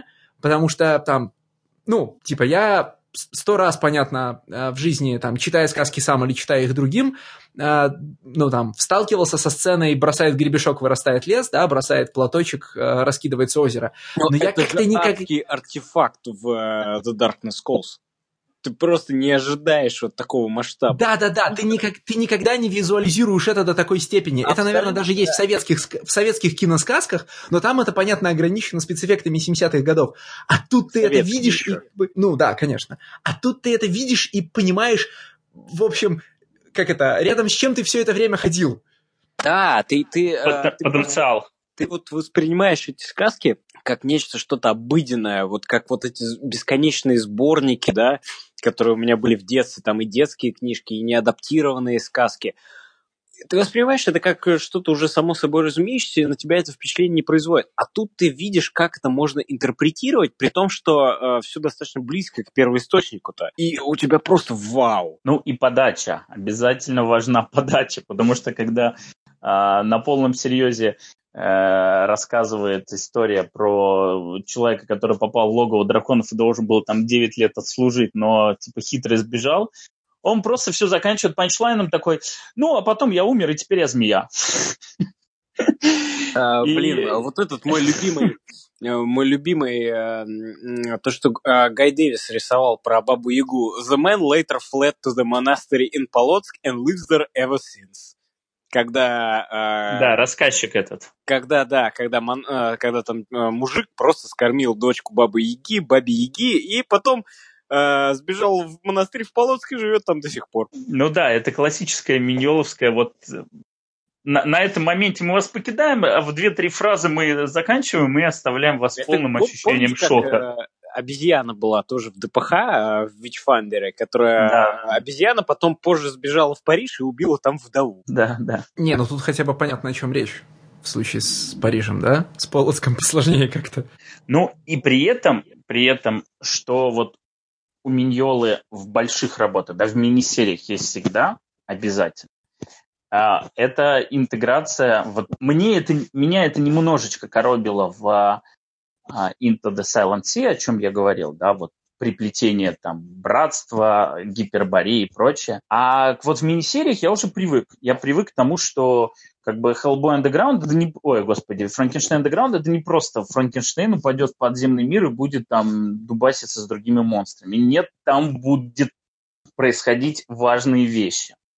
Вот. Э, если он пишет там про какого-нибудь, э, я не знаю, первую мини-серию про лобстера, там будут происходить супер важные вещи. И вот все мини-серии, которые не Хеллбойский Миньола писал, он всегда вплетал туда супер важные вещи, и которые были вот э, основополагающимся для дальнейшего развертывания мифологии. Вот здесь он намного органичнее вписывал все эти штуки. Потому что, ну, например, несмотря на то, что я все это ожидал, э, я вот был очень удивлен, что шестой выпуск он завершил не буквально тем, что вот как бы я с тобой там так-то так подцапался, а потом ты меня убил, я попал в ад, и вот мы здесь. Нет, он в шестом выпуске ведет его по буквально там по этому древу, по корням вниз, и буквально в этот момент он связывает эту серию с тем финалом, который рассказал в Cowboy Hell. Прям супер важные события, про, э, которые имеют огромное значение и огромные последствия для всей вселенной. Он тоже так между делом пары панелей сюда вписывает. И вот здесь это органично. И когда, он, и когда он это делает, ты понимаешь, э, как это... Ты понимаешь, как тебе вообще легко живется, скажем это так. Потому что вот смотри, значит, э, есть момент, где он, где он, походя про одну панельку, говорит, а, значит, я пошел искать козу, встретил демона, который искал реку крови, спросил его, там, не видал? Нет, не видал. И пошел дальше. И это, понятно, бизарный момент, который расшифровывается через остального Хеллбоя, да? А, и есть, например, аналогичный момент, где точно так же в одну панельку говорится, ну, я потом выяснил, что, кажется, значит, э, работу за девочку делала ее кукла, но, типа, ну и ладно, кукла так кукла. И это такой же уровень бизарности, только в одном случае тебе надо быть интегрированным в Хеллбоя, а в другом случае в сборник русских сказок, да? Да, и абсолютно. Вот на, пол, когда... на полпути вы вдвоем встречаетесь, читатель Хеллбоя и читатель русских сказок, и вот только тогда вы понимаете друг друга. Да, да, или когда он говорит, что типа, а вот коровий сын решил в итоге стать коровой. Ну и жил счастливо. И все, пошли дальше. Вот реально одна результирующая панель, и после этого можем продолжать рассказывать дальше. Но все как бы даже вот финальный выход, да, то есть вот он же не просто типа, а сейчас я расскажу, как Кощей пришел к тому, к чему он пришел в Darkness Corps. Он же в конечном итоге вывел его в ну, то есть дал ему миссию, да, он его вывел в как бы глобальную мифологию и не просто притащил, что мы вот здесь встретились, а все, Кощей нашел мир в освобожденном аду и теперь может спокойно бродить, искать свою душу. И он же на самом деле мог ну, просто ограничиться тем, что вот я вам сейчас расскажу про Кощея, а вообще-то на самом деле не про Кощея, а про э, там русские сказки, и, в общем, мы все это закончим тем, что вот мы закончим тем, чем обычно заканчиваем. Потому что на самом деле все приквел серии Hellboy, Hellboyverse, они примерно по такой же структуре сделаны. Например, э, тот же самый Визитор, да, он заканчивается на том, на чем мы этого персонажа условно с ним познакомились, а где мы, где мы его видели последний раз. А серия про того же Black Flame, она буквально нам показывается, а потом он стал Black Flame, и вот пожалуйста, чтобы вы поняли, что читать дальше, на следующей странице мы показываем, что этот Black Flame плывет в Америку, чтобы разбираться с Лобстером Джонсом.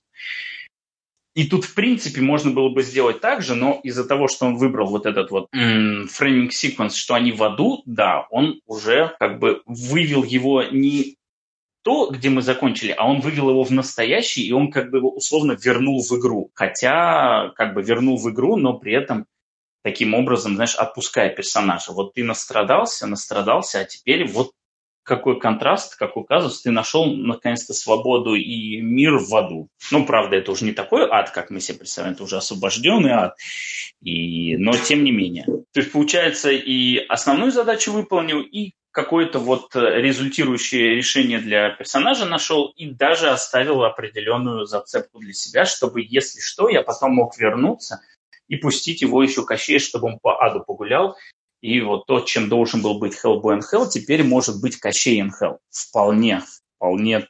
Учитывая, что тут как бы судьба Кощея это уже разрешена, да, то есть у него персонажное движение особо вперед не планируется. А вот использовать его как персонажа, как Хеллбоя, который попадает и со всякой чертовщиной сталкивается, почему бы нет? Ну, там, я так, если я правильно понимаю, в аду уже особенно сталкиваться не с кем. Э, не, ну, ну там, там же не только черти же. Там бесы, маркизы живут до сих пор. Ну, то есть там верхушку перебили, там пролетариат остался. И плюс к тому же там все-таки, ну, изначально были не только эти черти, которые там были те, кто в этот ад попадал, и у всех, кто попадал в этот ад, у каждого из них за плечами есть своя история. Да, там вот эти вот э, э патроны бара, э, которые появляются в Witchfinder, они же тоже... Да, да, которые да, картографы. Скелеты, которые мистер Джонсон и что-то такое. Да, картографы. Это же, блин, это же охрененно. На самом деле ты правильно сказал, что каждый вот э, такой флешбэчный, э, каждый флешбэчный спин это просто мне хочется расследовать какую-то тему. Тут конкретно русские сказки, ну, Франкенштейн, uh, понятно про вот все вот эти вот uh, секретные братства. Я даже книжку купил про одно секретное братство специально, и там действительно про Врил и про эти, как они называются, про пустую землю, все, это очень... Так это же по-блаватски еще все. Да, да, да, да, да, да. Но их просто куча вот этих всяких разных на самом деле Тули, Тай... Тули Society? Да, нет, Тули Society это именно вот э, немцы, да, а здесь э, именно идет речь о всяких розенкрейцерах, там, орденов, вот это Короче, вот теософах там. Вот да, да, да, да, да, да, да, вот о, о такой всякой штуке. Я сейчас услышал несколько фраз вида, значит, Бэтмен издается в марвеловских комиксах, но я промолчу. Не, ну ты говори, э, чтобы наши слушатели... Не-не-не, нет, нет, это так, нет, это ты, ты в говори... порядке юмора. Знаешь, там ты говори, теософы, например, Розенкрейцер, это прикольно. Ну, нет, ну вот я купил книжку, я сейчас даже ее сейчас найду и скажу тебе, как она называется и что это было за секретное общество. Вот я ее купил на блошином рынке в Амстердаме. Вот я ее прямо сейчас достану и скажу. Это правильный способ покупать книжки про секретные общества, безусловно. А пока Никита ищет книжку, у меня один дилетантский вопрос к знатоку Хилбоя Стасу. Э, Я нашел. Ой, ладно, давай. А, книжка называется «Лемурия. The Lost Continent of the Pacific». А, написал ее некто Вишар с Серве, и там «The Mystery People of Mount Shasta». Лемурия. И значит, а, а, Supreme Grand Lodge of Amorg – Сан-Хосе, Калифорния. Rosicrucian Library, Volume 12. Uh, with a special chapter by Dr. James Divo. Uh, это, видимо, чья-то институтская книжка была. Копирайт, uh, ну, то есть она написана Rosencrantz Press, буквально. Копирайт 1931-1959. Это, судя по всему, у меня 15 издание марта 77 года. Первое издание, да, 31 года. Вот. И э, там про, Атланти, э, про Атлантиду, Лемурию, пустую землю, про Врил, про Розенкрейскую вообще библиотеку в целом, про всяких сефер-езерахов, про э, мен, буквально вот глава называется The Mental and Psychic Development of the Lemurians, и Врил тут тоже, кстати, присутствует. Вот, очень-очень интересная книжка, просто а, при том, что она у меня еще помечена. То есть э, он... С комментариями еще? Она, она не с комментариями, она с некоторыми пассажами, которые выделены желтым маркером.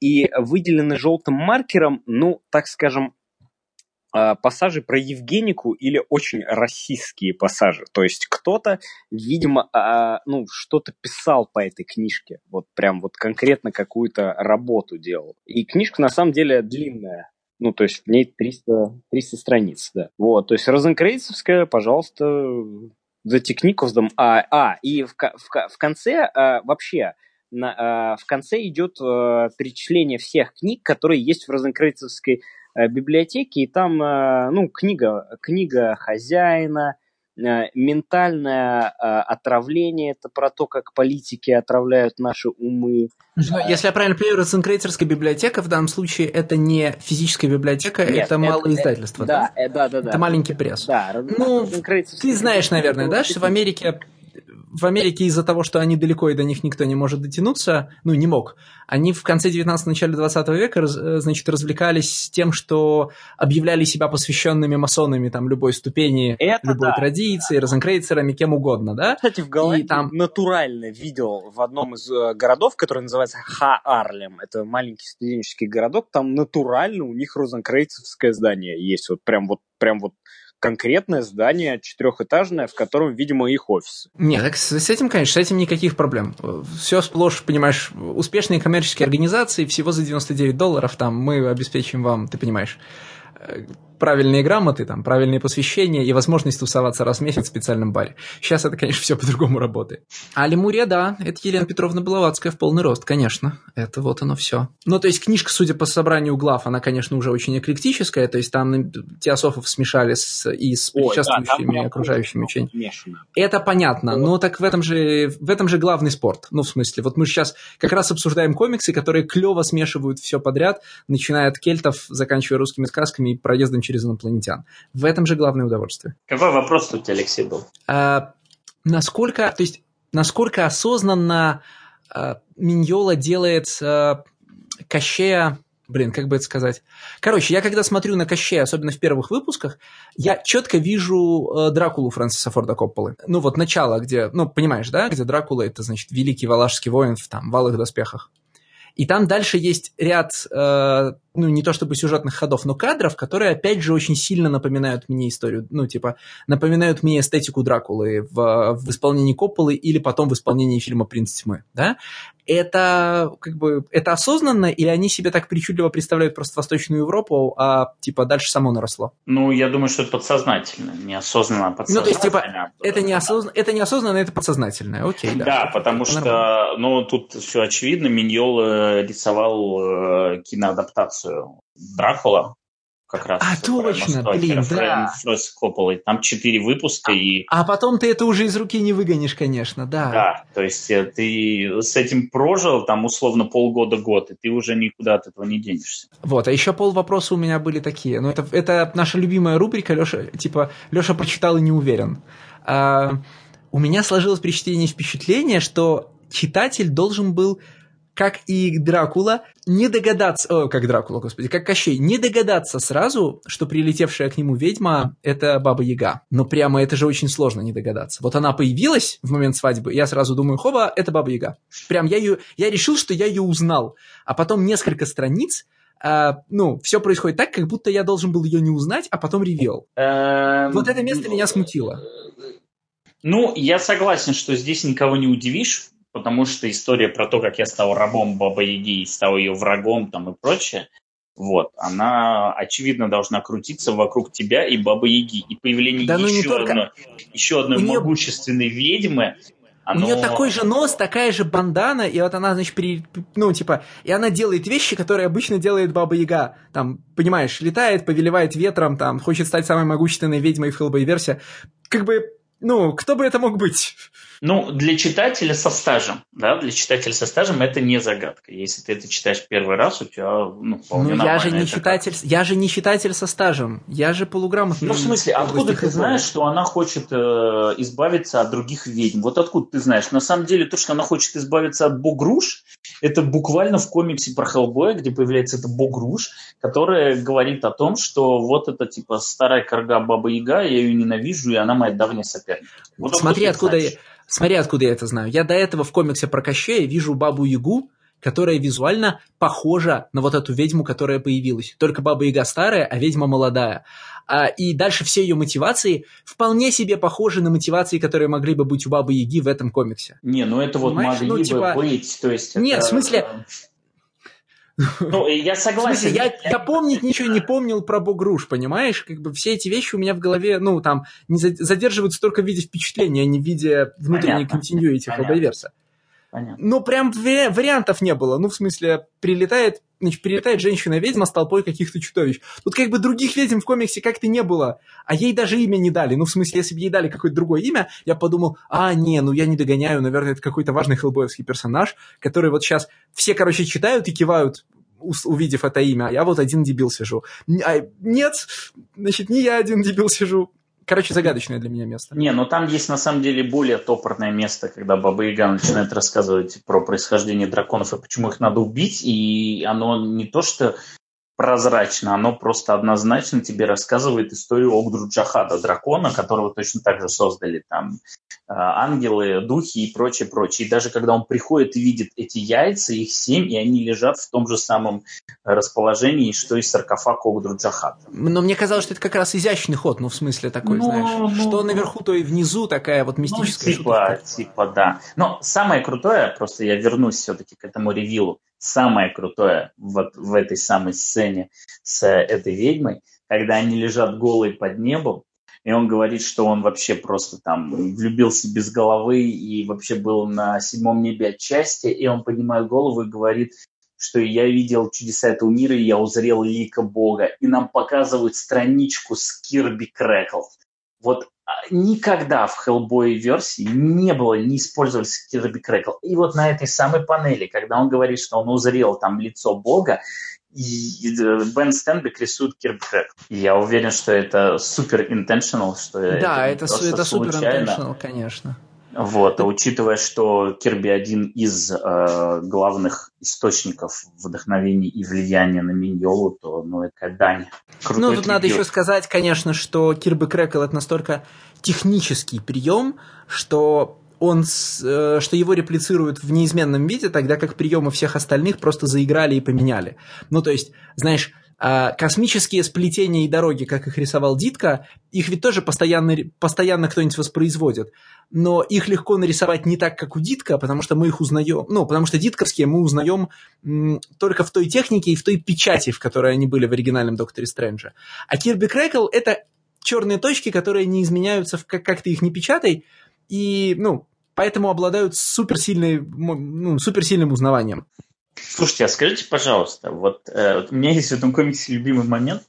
Я хочу понять, это прям Миньола его придумал или он откуда-то взят? Это когда, когда Баба Яга уже, ну, когда Хакачей понял, что Баба Яга прознала его силу, что вот сейчас она прилетит и сделает его своим рабом, он говорит, что я решил, что ей не достанется моя сила, я ее сплюнул и скормил свое, то, что сплюнул лошади, и лошадь разорвала этой силы.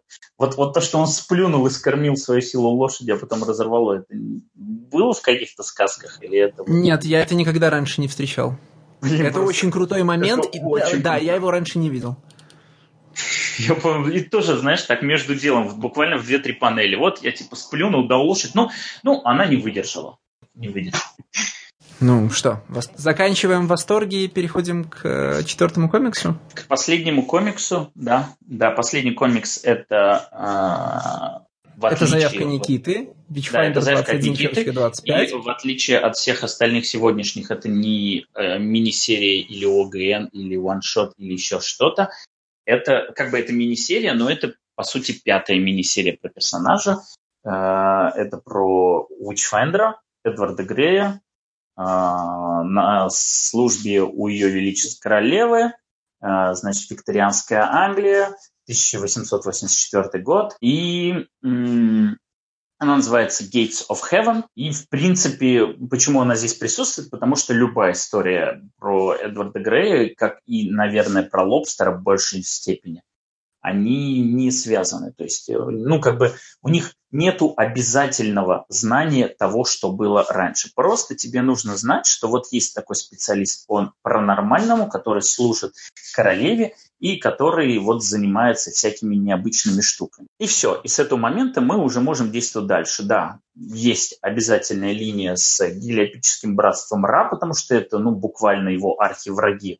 Но по-хорошему каждая история – это история скажем так, self-contained, а ее можно читать отдельно, и в этом плане Witchfinder всегда выгодно отличался от э, ну, того же самого ППРД. Ну, в принципе, вообще все флешбэк-серии Hellboy, они построены по принципу, что ты можешь взять любую и в любом месте начать читать, и, в принципе, тебе будет все понятно. Эту э, серию написал Крис Роберсон, которого мы сегодня уже обсуждали. И у этой серии есть определенный твист, потому что у нее рисунок Дизраэля. И это м, важный момент.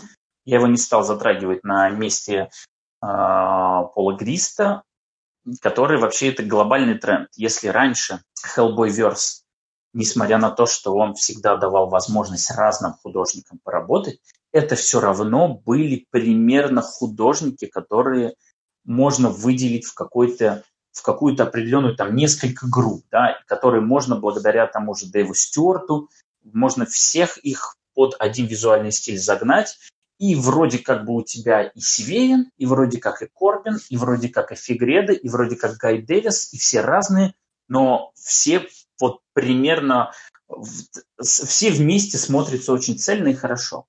А последнее время у них, вот я не знаю, с чем это связано, я предполагаю, что это связано с тем, что Скотт Элли ушел с редакторской позиции, сейчас там другой редактор, Кэти О'Брайен, и я предполагаю, что это ее инициатива, она начала активно Э, видимо, продвигать различных художников, которые, возможно, даже были бы нормально интегрированы в общий Hellboyverse край с их Дэйв Стюарт. Но нет, эти художники приходят со своими колористами.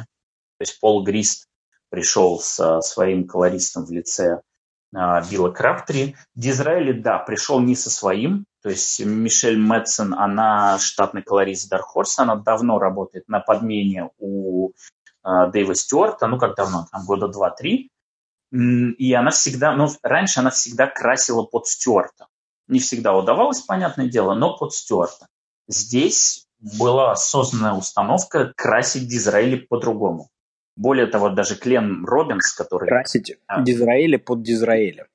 Да, более того, Клем Робинс, который вот прям главное унифицирующее звено, которое отвечает за леттеринг, он сказал, что я здесь буду делать по-другому. То есть здесь другой леттеринг, и даже кажется, что типа тут другой леттер. Нет, это тот же самый леттерер, который леттерит все ваши комиксы про Хеллбоя, но здесь он осознанно решил делать по-другому. Вот этот тренд просто он и сейчас продолжается. Например, вот сейчас выходит комикс Crimson Lotus. У него вообще художественный стиль абсолютно нетипичный для комиксов про Хеллбоя. И он и покрашен нетипично, и нарисован нетипично как так, собственно, и вот, вот оттуда все и началось. И поэтому эта мини-серия привлекает и вызывает дополнительный интерес.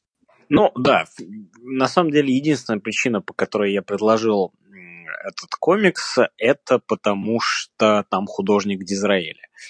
Дизраэли – это очень заметный и очень известный художник из 2000 AD, Uh, ну, наверное, самая заметная работа это у него мой любимый комикс Левиафан, который про Титаник, попавший в чистилище или в ад, я уже не помню, по-моему, в чистилище. Вот. И как в этом Титанике, соответственно, э, зарождаются ну, э, свои группировки, свои кланы, как уживается нижняя палуба с верхней, когда они живут все в аду, и их может сожрать огромный непосредственно Левиафан, демон, да, и так далее и тому подобное, да. Очень классный комикс. У него также есть переделки а, переделки этого а, World Worlds. Это такие Horse тоже комиксы, а, ну, графические новеллы. А, в принципе, а, есть также художник Иэн Эдиктон, который вместе с, ну, а, он же писатель, а, похожие стили у них, вот. А, принципе, у Эдингтона, по-моему, есть этот... Я вот сейчас напутаю. Эдингтон это же писатель вроде. Скажите мне. По-моему, писатель. Я путаю. А, я тебе ничем не помогу, потому что я не только Эдингтон. Да, Эдингтон это точно писатель. Есть еще похожий э, художник со стилем, который рисует, например, комикс Брессан. Сейчас я его быстро загуглю и скажу, как э, его зовут. Калборд. Да, да. Иэн Джей Калборд, да. Они какие-то все странные. Дизраэли без имени, Иэн Джей Калборд с тремя этими не, инициалами. Не, подожди. Ди, у Дизраэли это просто э, псевдоним. Его Естественно. Ну, я, я, я догадался, что он не родственник бывшего премьер-министра. Э, я ожидал, кто из нас первым скажет, что Бенджамин Дизраэли это тот премьер-министр Англии, который сделал Суэцкий канал. А, Дизраэли — это псевдоним, его зовут Мэтт Брукер, он а, начал свою работу а, ну, короче, он не начал свою работу, я его для себя нашел благодаря суде Дреду. У него там есть ну, такой длительный достаточно ран. А начал он, по-моему, как раз с Ворном Эллисоном э, на каких-то киберпанковских сериях. Я точно вам не скажу, не, не помню. Вот. И я периодически их всех троих путаю. А именно Иэн Джей Калберда, это художник, вот, который рисует Брессан, он же часто очень работает с Ианом Эдингтоном, который э, Иэн Эдингтон, он писатель, и вот он как раз автор Брессана, он автор Левиафана, и многих разных, э, ну, и вот моих любимых... Когда уже прозвучит вот название, которое я жду, когда вот прозвучит вот этот прекрасный комикс, который я люблю? Где он? Mountain... Нет, нет, ну, типа, ты уже сказал Эдингтон, ты уже сказал из, из Израиля. Где вот это название? Я не знаю, что ты ждешь. Стиклбэк. А, все, я понял, да. Ну... Стиклбэк же офигенный. А... Но... Нет? Ну ладно. Слушай, ну, типа, ну, знаешь, мне нравится нет, Брасан, мне я, нравится Стиклбэк. Я понимаю, почему тебе нравится Стиклбэк. Стиклбэк тебе нравится, потому что тебе, ну, вообще привлекает наверняка вот эта вот викторианская э, крайм-история с вообще, э, ну, а-ля про Мариарти. Ну, это ж, он, он натурально там Мариарти. А, я не хочу, то есть, типа, я не хочу спойлерить финал. Ты понимаешь, о чем я говорю, да, если ты дочитывал. Да, конечно. Да, да. Ну, скажем, да, он Мариарти. Не, Брасанта, например, очень крутой не, на уровне, не только на уровне стимпанк эстетики, которую я, конечно, очень люблю. Брасант классный на уровне концепта, да? Ну, да, типа... да. Ну, если в двух словах, да, мы живем, в, типа, герои Брассан живут в большой, э, как это правильно по-русски сказать, не астролябия же, Короче, в большой механической модели вселенной, да, в которой, значит... Которая э... на медные буквально вот э, оси. Ну, такой, знаете, как в школьном классе, да, только в 19 веке делали такие большие латунные, ну, для демонстрации движения планет друг для друга. Вот то же самое, только, так сказать, в натуральную величину. Вот она крутится, и в ней завод заканчивается, его нужно восстановить и героиня отправляется это делать. Да, вот. да, да, да, да. Ну, офигенно же. Я не сказал Стиклбэк, потому что мой все-таки любимый комикс Эдингтон это Левиафан. Вот прям очень его люблю. Очень-очень. Вот, и да, а, я положил вот комиксы, потому что Дизраэли очень классный художник, а, художник, которого должно быть больше везде во всех комиксах, и мне очень отрадно видеть, что он, э, ну вот, периодически вылезает из своего 2000 Эдигета, где, безусловно, хорошие комиксы, но они не находят, так скажем, такого распространения. Но о них никто не знает. Да, о них никто не знает, да. Вот. А, и как раз это и тематически классно, да, то, что британский художник, который преимущественно работает над британскими комиксами, пишет, а, не пишет, а рисует комиксы непосредственно про агента британской короны, да, и ну, блин, мне просто нравится Дизраэль. Вот э, э, здесь комикс на меня не произвел большого впечатления, на самом деле, тоже как, наверное, вместе с э, визитором, да. Я вообще все чаще вот сейчас себя ловлю на мысли, что мне на самом деле нравится очень Эдисон Рекс, а все остальное у Робертсона, ну, ну так. Вот. А это хотел сказать, ты, ты не замечаешь ничего общего между двумя комиксами, которые не произвели на тебя впечатление? Да, да, да, да. Вот я вот сейчас прям задумался, что Эдисон Рекс-то я очень люблю, а а вот э, и Визитор, и, э, и Witchfinder, вот, да, Gates of Heaven, они меня как-то равнодушными оставили. Но э, только и в... Э, ну, Гриста я люблю меньше просто, чем Дизраэли гораздо, поэтому... Дизраэль очень мне нравится. Я, вот мне сложно говорить про его рисунок, но он необычный. Он, э, ну, во-первых, он же часто всегда черно-белый в 2000 AD, а плюс он иногда себя на кавер э, красит. У него очень классный есть блог, э, на которых он всегда выкладывает свои кавер-процессы на, а, на каверы. И это прям, блин, ну это прям отрадно смотреть, как он работает реально. Вот прочитайте этот комикс исключительно из-за рисунка Дизраэля. Он очень крутой. Потому что в целом-то, конечно, он... Ну, ну... Там, там, в принципе, нечего обсуждать на самом деле. Это еще одна сайт-история из э, жизни Эдварда Грея. Вот, понимаешь, мне в Но... целом-то ну, Первые комиксы про Эдварда Грея это нравились, да? Нужна ли, нужны ли вот еще комиксы про Эдварда Грея после того, как его полностью уже нам показали в этом, в аду? Ну, вот когда, когда Origin Эдварда Грея, условно говоря, а, вот как он а, сейчас этот а, в ткани и с маской, я бы больше про друга Эдварда Грея а, почитал бы спин про чувака, который а, живет в аду, и он дом. Помните? А, да, да, я помню. был маг, который сбежал в ад и превратил себя в дом. И этот дом никто не может взять, ни осадой, ничем. Не, ну я рассматриваю комиксы про Эдварда Грея не как э, комиксы, раскрывающие биографию персонажа Хеллбойверса.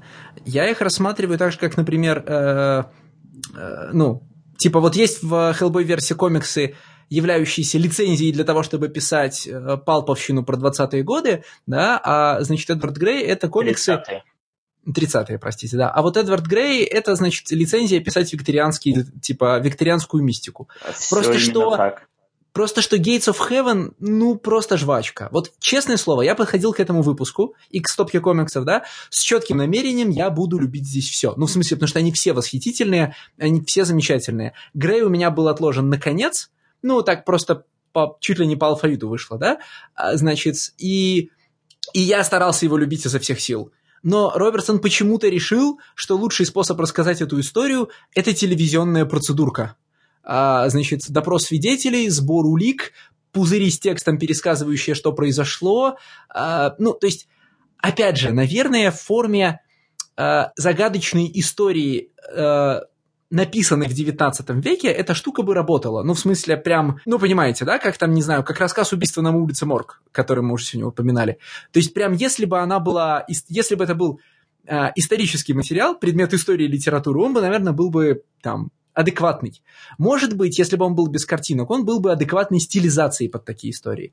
Но в том виде, в котором он есть, ну, прям вот ничего в голове не остается. Ты через историю проходишь, ну, в ней что-то случилось, э, значит, произошло, там, бах, чудовище, бах, развязка. Ну, хорошо. А Короче, дальше? следующий спин который я хочу увидеть, э, желательно вот про историю Ангуса Уэйра, это вот этого чувака, который, э, которого забрали в ад, Ангус Уэйр, там, в дом. Блин, вот это просто, вот это супер флейвор. И они же друзья с этим, с Эдвардом Греем как раз, потому что Эдвард Грей буквально использует этот же дом, который и есть Ангус Уэйр в качестве в качестве своей базы операции, ну, такого сейфхауза в аду. Да, но слушай, ну ведь до ада он ведь неинтересный был бы, Ангус. Ну, в смысле, ну, он типа британский оккультист, дальше что? А, не, а, слушай, а вот как этот был злодей, который... Э, э, Меннамса? Нет, э, который тоже... Игорь Густав Бром... Штробл? Вот, Игорь Бромхед. Игорь Бромхед. А. Мне вообще да. нравятся варлоки в, во вселенной Хеллбоя, потому что это маги, которые прямо вот э, благодаря своему уму, благодаря своей незаурядности, благодаря чему-то особенному выживают в этом мире богов, демонов и просто ктулхианских монстров. Мне кажется, это вот прям вот такой действительно супергероический какой-то типаж э, именно во вселенной Хеллбоя, вот эти вот варлоки. Я, я, я хочу больше комиксов про варлоков во вселенной Хеллбоя. Потому что вот эти варлоки, которых мы встречали, и с именами, и безымянные, они все просто они все просто боссы. Мне и Анус ну, Вэя нравится, и Бромхи. Я, Никита, я... мне кажется, или ты завуалированно говоришь, я люблю историю про Джона Константина. А, да, я люблю историю про Джона Константина, когда комиксы про Джона Константина пишет Гард Энис, а не какой-нибудь Делана. Потому что комиксы Делана про Константина... Ну ладно, ладно, это драка для другого дня, потому что у меня... Я готов предъявить тебе в ответ два номера хоррориста и спросить, что Делана сделал не так. Так, ладно, спокойно, спокойно. Потому что комиксы Делана это просто... Это это, это, это думерская ссань. Вот ты наверняка же знаешь этот мем про зумеров, думеров и бумеров, да, и вот я не могу это лучше описать, чем вот э, Джон Константин Делана, это реально думер. А мне Почему хочется... мы вообще сравниваем Делана и Энниса? Типа 20 человек писали к истории про Джона потому, Константина. Потому Там что, здесь все. Потому, потому, что, потому что вот э, Гарт Эннис пишет Джона Константина, который мне близок. Вот э, даже тот самый первый арк, где у него там друг от рака умирает, и он э, пивом, сваренным из святой воды, угощает дьявола. Это, это круто. Вот я, я хочу вот такие истории про варлоков. Или, ну, или, я согласен. Или, и в Хеллбой версии подожди. есть чему развернуться. Или, подожди, вот мне очень про Джона Константина нравится тот тюремный арк, который рисовал Корбин, описал Азарелла. Вот он очень крутой тоже. Это а, вот эти, да, это, наверное, два моих любимых арка про Джона Константина. Вот тюремный, про, а, который пишет Азарелла, э, где Джон Константин становится королем тюрьмы. А, ну, это, это просто тюремный арк от Азарелла, да, то есть там на самом деле не обязательно Джону Константину обладать какими-то сверхспособностями, да, а, и, и вот это вот... Ну, правильно, это две общепринятые величины, конечно, в области константиновских комиксов. Тут ни с чем спорить невозможно. Это, это тебе не ран Майка Кэрри, конечно. Oh ну, давайте... Не, ну давайте вернемся к Дизраиле. Ну, он очень крутой. Больше мне сказать... Он, он очень крутой, мне он очень нравится. Э, мне нравится его Фрэнк из Джадж Дреда. Э, мне нравится его Левиафан. Мне нравится его здесь Королева Виктория. Все отлично вообще. Слушай, а он же везде черно-белый, да? Ну, вот я как ну, говорил... есть раз 2000 AD. Не, вот я как говорил, не везде. Нет, 2000 ID бывает цветной. 2000 ID, да, бывает иногда специальный номер, который типа вот флагманский. Э, не номер, а история именно флагманская. Она бывает цветной, плюс э, Дизраэли очень часто делает обложки именно для 2000 ID. И World of Worlds он тоже, по-моему, цветной. Просто здесь его ну, здесь большая часть шарма от рисунков, в том числе в покраске. Да, здесь его красят именно под как он сам себя красит на обложках. То есть вот здесь офигенная игра со светом, и не просто вот как мы привыкли, типа там свет, тени, а вот прям с освещением, что вот как оно, под каким углом ложится, с какой интенсивностью, на какой поверхности. Вот из-за этого образуются все эти белые линии. Это, ну, это очень нетипичные, очень самобытные, очень запоминающиеся выглядит. Но тут надо сказать, что вообще у 2000 ID другой формат страницы, и другая, у британцев другая традиция упаковки информации на страницу. С точки зрения того, как рисуются британские комиксы, Дизраэли в Вичфайндере просто вот развалился на диване, да, там типа 4 кадра на странице, можно, значит, оставлять пустое пространство, можно, значит, не закрыть что-то пузырями, это прям роскошь для, британ... ну, для британских антологий, да? Да, это все и очень правильно Леша говорит, потому что... И отсюда появляется возможность играть со светом, которые в британцы даже если бы они, ну, то есть даже если ты возьмешь комиксы из 2000 ID и начнешь их красить, получится, ну, странно, потому что у тебя получится слишком много мелких пестрых пятен, потому что у тебя будет слишком много мелких предметов. Ну или ты будешь красить их в таком супер олдскульном режиме, когда у тебя цвета будут выдавать только настроение на странице, но тогда можно и не начинать. Просто что, ну, с точки зрения нормального британского художника, то, что происходит на страницах Witchfinder, это чертовский декомпресс. Ну, вот просто они бы эти пять номеров ужали, ну, в два, ну, максимум. И очевидно, здесь есть больше пространства для... То есть я не знаю, в какой степени Дизраэля здесь диктует, как его красить и как работать ему со светом, да, но очевидно, что он чувствует возможность развернуться. Я бы хотел вернуться к Робертсону, потому что про Дизраэля мы много сказали. Я согласен, что здесь главное главный магнит и вообще единственная причина читать этот комикс, это он. Но все же для протокола Робертсон действительно пишет Эдварда Грея как такого вот детектива, который э, ведет расследование, ходит, опрашивает одного, второго, третьего и как-то пытается соединить все в какую-то вот единую цельную картину. Но на самом деле единственная причина, Почему Роберсон так любит писать Witchfinder, это потому что Witchfinder – это огромная эпоха, и это огромная возможность, опять же, начать заниматься написанием статей для Википедии фанатской. Потому что любая работа э, по Witchfinder, а у него до этого было еще и про это вторжение Джуреску. А, но там это круто, потому что там, ну, во-первых, Джуреску, да, и ты ждешь эту самую встречу Эдварда Грея с Журеску, которая еще была проанонсирована еще в Wake the Devil. Там вообще союз с братством, ну, там прикольно это сделано, хотя тоже кучу вот этой ненужной тягомотины есть.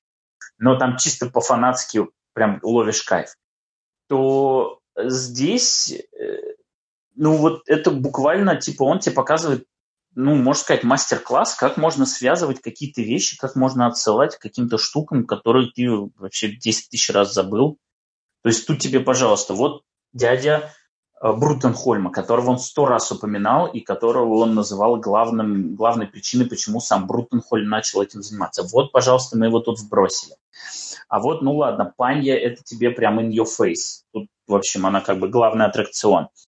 А вот, пожалуйста, э, значит, этот клинок, варлочный, который потом будет играть важную роль в комиксе The Drowning. А вот если вы откроете вступительную сцену в комиксе Apes Up in The Drowning, вы увидите, что, э, значит, Эдвард Грей на дирижабле гонится за, значит, варлоком этим Эпки Вруманом, э, значит, и там даже год совпадает, 1884, значит, там вот он клинок теряет. А потом мы возвращаемся к этому комиксу и видим флешбэк в египетские времена, и нам показывают вот этого разозленного Э, значит, он там не фараон, а жри, жрец. И опять же возвращаемся к комиксу The Drowning и видим, что, оказывается, этим жрецом был та же самая гиперборейская сущность, которая потом стала Эпки Вруманом. Вот, вот это все, это Крис Робертсон, реально. А потом нам показывают, что открываются врата в рай, и мы тут же вспоминаем, где же мы это видели, а мы это, черт возьми, видели один раз в комиксе Dead, где был, значит, этот сумасшедший Э, ученые, запертые в э, значит, этом милитари комплексе Гюнтер Айс, который все пытался открыть э, врата в рай, и вот он открывал тоже те же самые врата, что здесь открывал этот сумасшедший. И оттуда примерно такие же ангелы, монстры вылетали. Примерно так же он мутировал. Так понимаешь, в чем разница с визитором, который мне нравится? В том, что такого рода отсылки в визиторе работают сами по себе. В смысле, если я не читал материал, да, на да, который 100%. дается ссылка, да. у меня все еще сцена дает определенный шарм. А здесь большинство этих сцен повисает в воздухе. Ты думаешь, наверное, это очень важно для происходящего в текущем сюжете. А нет, сюжет кончился, а зачем это нужно, я так и не понял. Да? Это, и поэтому 100%. Сюжет становится такой прям супер bare bones. В смысле, прям одни кости и кожа, да? Ничего, ну, то есть, типа, он красивый, ну, в смысле визуально, да, он связанный в плане начали, продолжили, вот типа вот причина, вот следствие, закончили. Но ты, ну, понимаешь, да, там нет, с одной стороны, никакого подтекста, который бы тебя впечатлял, как вот Типа, те же претензии, которые я сейчас выдвигаю, можно выдвинуть к любой маленькой истории про Хеллбоя, но в ней будет две вещи. Во-первых, в маленькой истории про Хеллбоя будет посыл, ну, типа, не знаю, мораль, да, ну что угодно. Они все будут притчевые. А во-вторых, там будет какой-то элемент, который ты никогда раньше не видал, в смысле, вот, ну, в комиксах или вообще в жизни. И он сам по себе останется с тобой и тебя восхитит. На этом работает любая, ну, э, хорошая приключенческая история сама по себе. Вот Witchfinder выглядит как Uh, как те книжки про Конана, которые писал не Говард и не его ближайшие друзья, да, в смысле, ну, там, ближайшие корреспонденты. Uh, вроде как бы и тоже Эдвард Грей, и тоже викторианская Англия, и тоже там типа какие-то штуки, там чудовища, волшебный клинок, еще что-то. Ну и зачем это все? Как бы, ну вот мы прочитали, а и чем хотел удивить, чем хотел порадовать? Так вот в том-то и дело, что он работает исключительно на аудиторию фанатов. И работает исключительно по принципу, вот я сейчас свяжу различные уголочки, я сейчас покажу, как это можно очень круто в одну историю уместить, и вы давайте, короче, поиграйте со мной в эту игру. Кто сколько найдет отсылочек. Так а скажи мне, Hellboy Вет, Носят вот фанаты его на руках за это? Нет, это что? Вот Крис в том-то и вопрос. Ну, это другой вопрос, насколько... То есть смотри, да, когда Стив Энглхарт это делал с Марвел хронологией, его носили на руках за это. Так я не говорю о том, что это круто, я просто говорю о том, что по факту происходит. То, что за всем этим Робинсон забывает написать интересную историю, интересную, цельную, которая сама по себе нормально бы воспринималась, да, потому что да, Hellboyverse славен тем, что несмотря на то, что здесь все друг с другом связано, здесь очень много вещей, которые можно взять,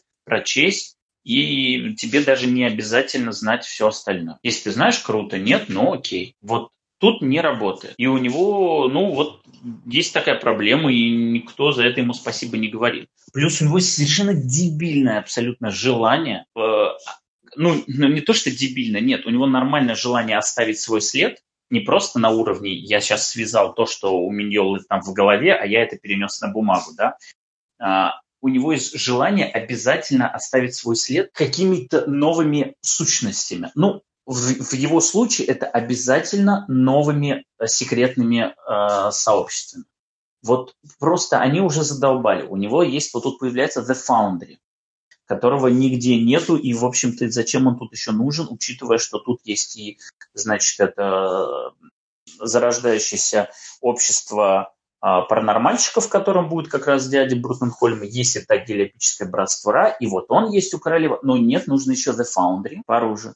У него, значит, в основной серии HLB BPRD э, есть обязательно, конечно же, свой немецкий проект, то есть нам не хватает проекта Рагнарок, там нам не хватает типа проекта, которые были у этого фон Клемта, он ну, еще and Rad Society. Ну, оно и так было, но вот он его сюда тоже вплетает.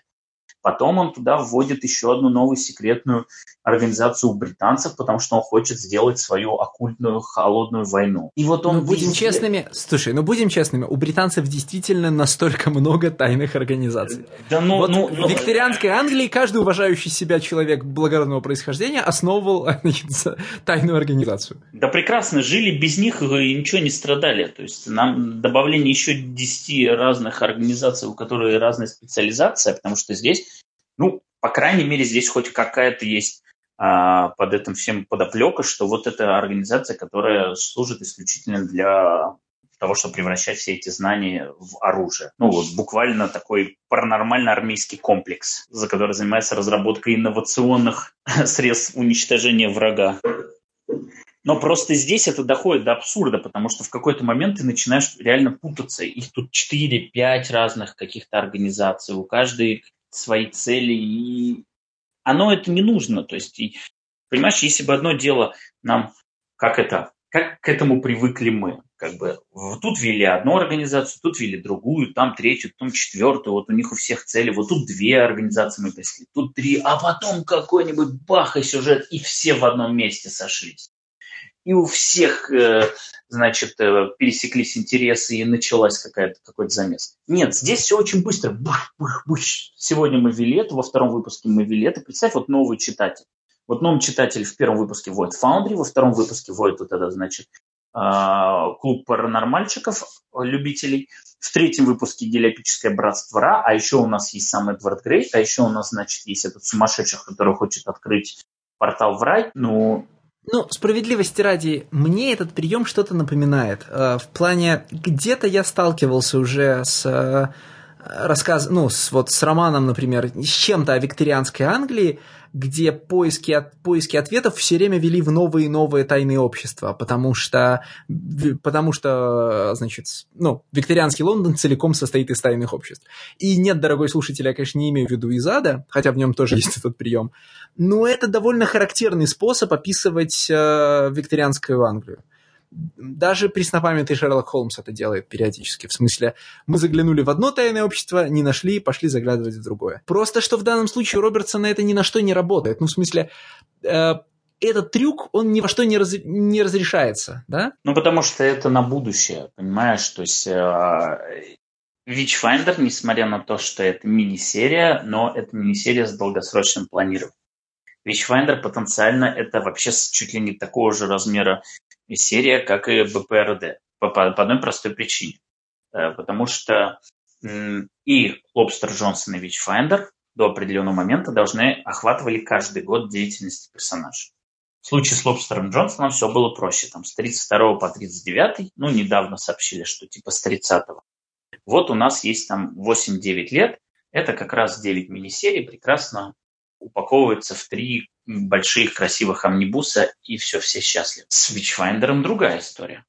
Он активно действует это вот сейчас 84 с 80 а 79 или с 80 -го года и попадает в ад в 1916. У него есть 36 лет, И если мы на каждый год делаем свою мини-серию, а сейчас происходит именно так, правда, вот пропустили там один год, пропустили, но никто не мешает потом вернуться, то у нас потенциально в уме мы держим 36 томов Witchfinder.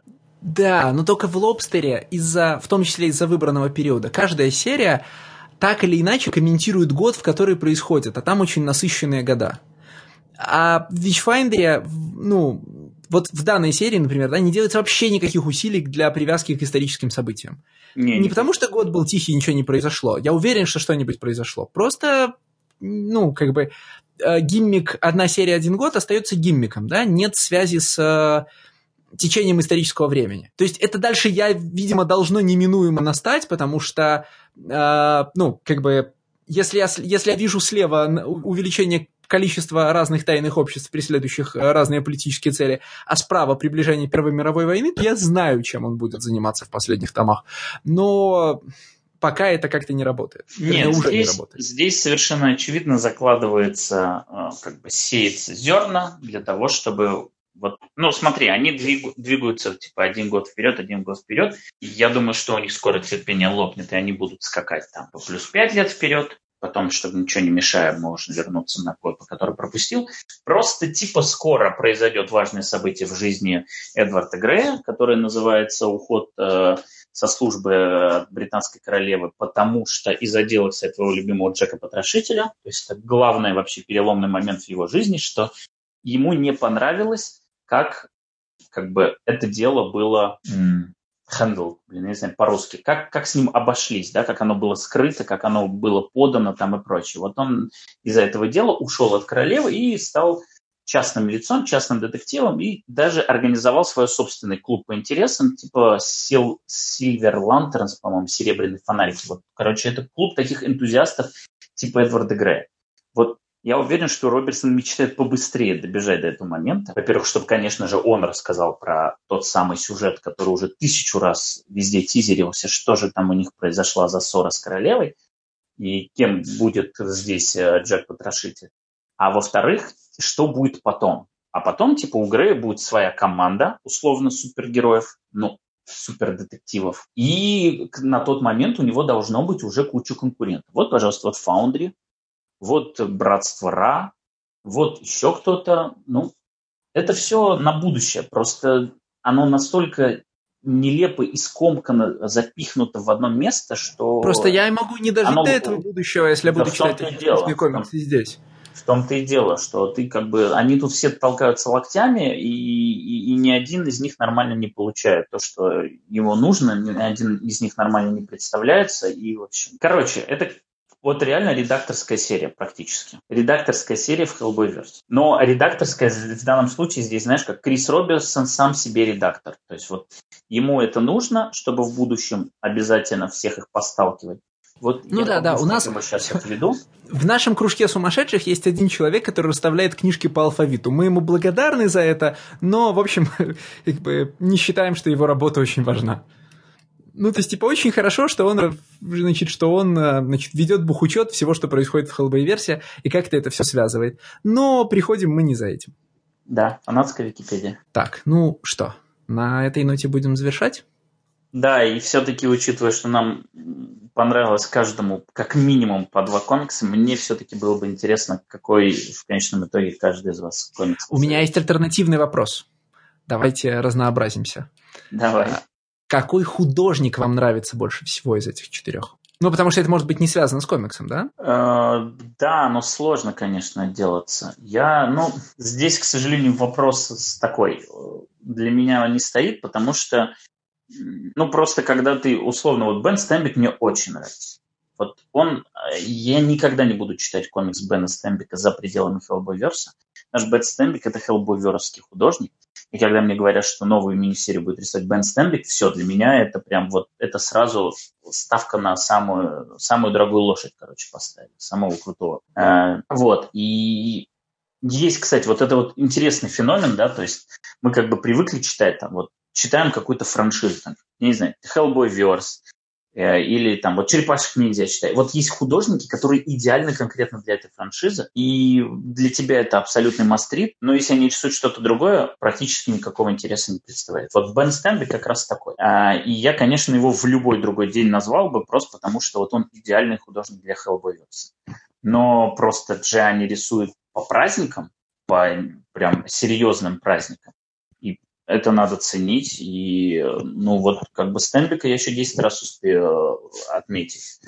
Э, Дизраэли я тоже думаю, что я увижу еще потом намного чаще, чем Джани. Поэтому, ну, как бы надо ценить момент. Никита? Дизраэля. Ну, это предсказуемо. Все, все очень а... просто. Я не часто вижу Дизраэля где-то помимо 2000 ID. Мне очень нравится, когда он делает что-то другое. Это для меня очевидно Дизраэля. Я-то понятно, что начал с того, как признался в любви Джанни, но вот чувствую, что надо не повторяться, и мне кажется, что мы не заслужили, ну, как бы мы сегодня Пола не заслуженно оставили да. на обочине Гриста, да, потому что мне очень нравится э, Хеллбоевщина, которую рисует Пол Грист. Э, мне нравится, вот при том, что я, как это, меня все порицают, а я не люблю Корбина, да, э, мне очень нравится корявость, с которой работает Грист. Вот, э, вот это ощущение более грубой и более тяжелой реальности, в которой существует, э, существует Хеллбой Верс, когда его изображает Грист. Вот, ну, понимаете, да, сам Хеллбой, как высеченный из камня чувак, с, значит, с, ну, там, с очень массивными чертами, диспропорциональный. И мир, в котором он существует, он должен существовать не в значит, вот не среди а, классических, значит, не среди классических статуй Миньолы, да, и не среди экспрессионистских а, и, ну, не среди экспрессионистской игры света Стейнбека. Для меня вот Хеллбой должен существовать в такой, ну вот в норме, да, по умолчанию, он должен среди, существовать среди вот корявых, значит, царапанных рисунков Гриста. И очень он мне этим нравится. Но они все хорошие. Вот как-то сегодня в комик... Вот сегодня, короче, все молодцы, и все получают звездочку. Так? И на этой детсадовской ноте, да, я да. могу прощаться. Да, вполне. Ну, э, справедливости ради в Hellboyverse многие приходят, в том числе и за хорошим рисунком, поэтому все очень даже логично.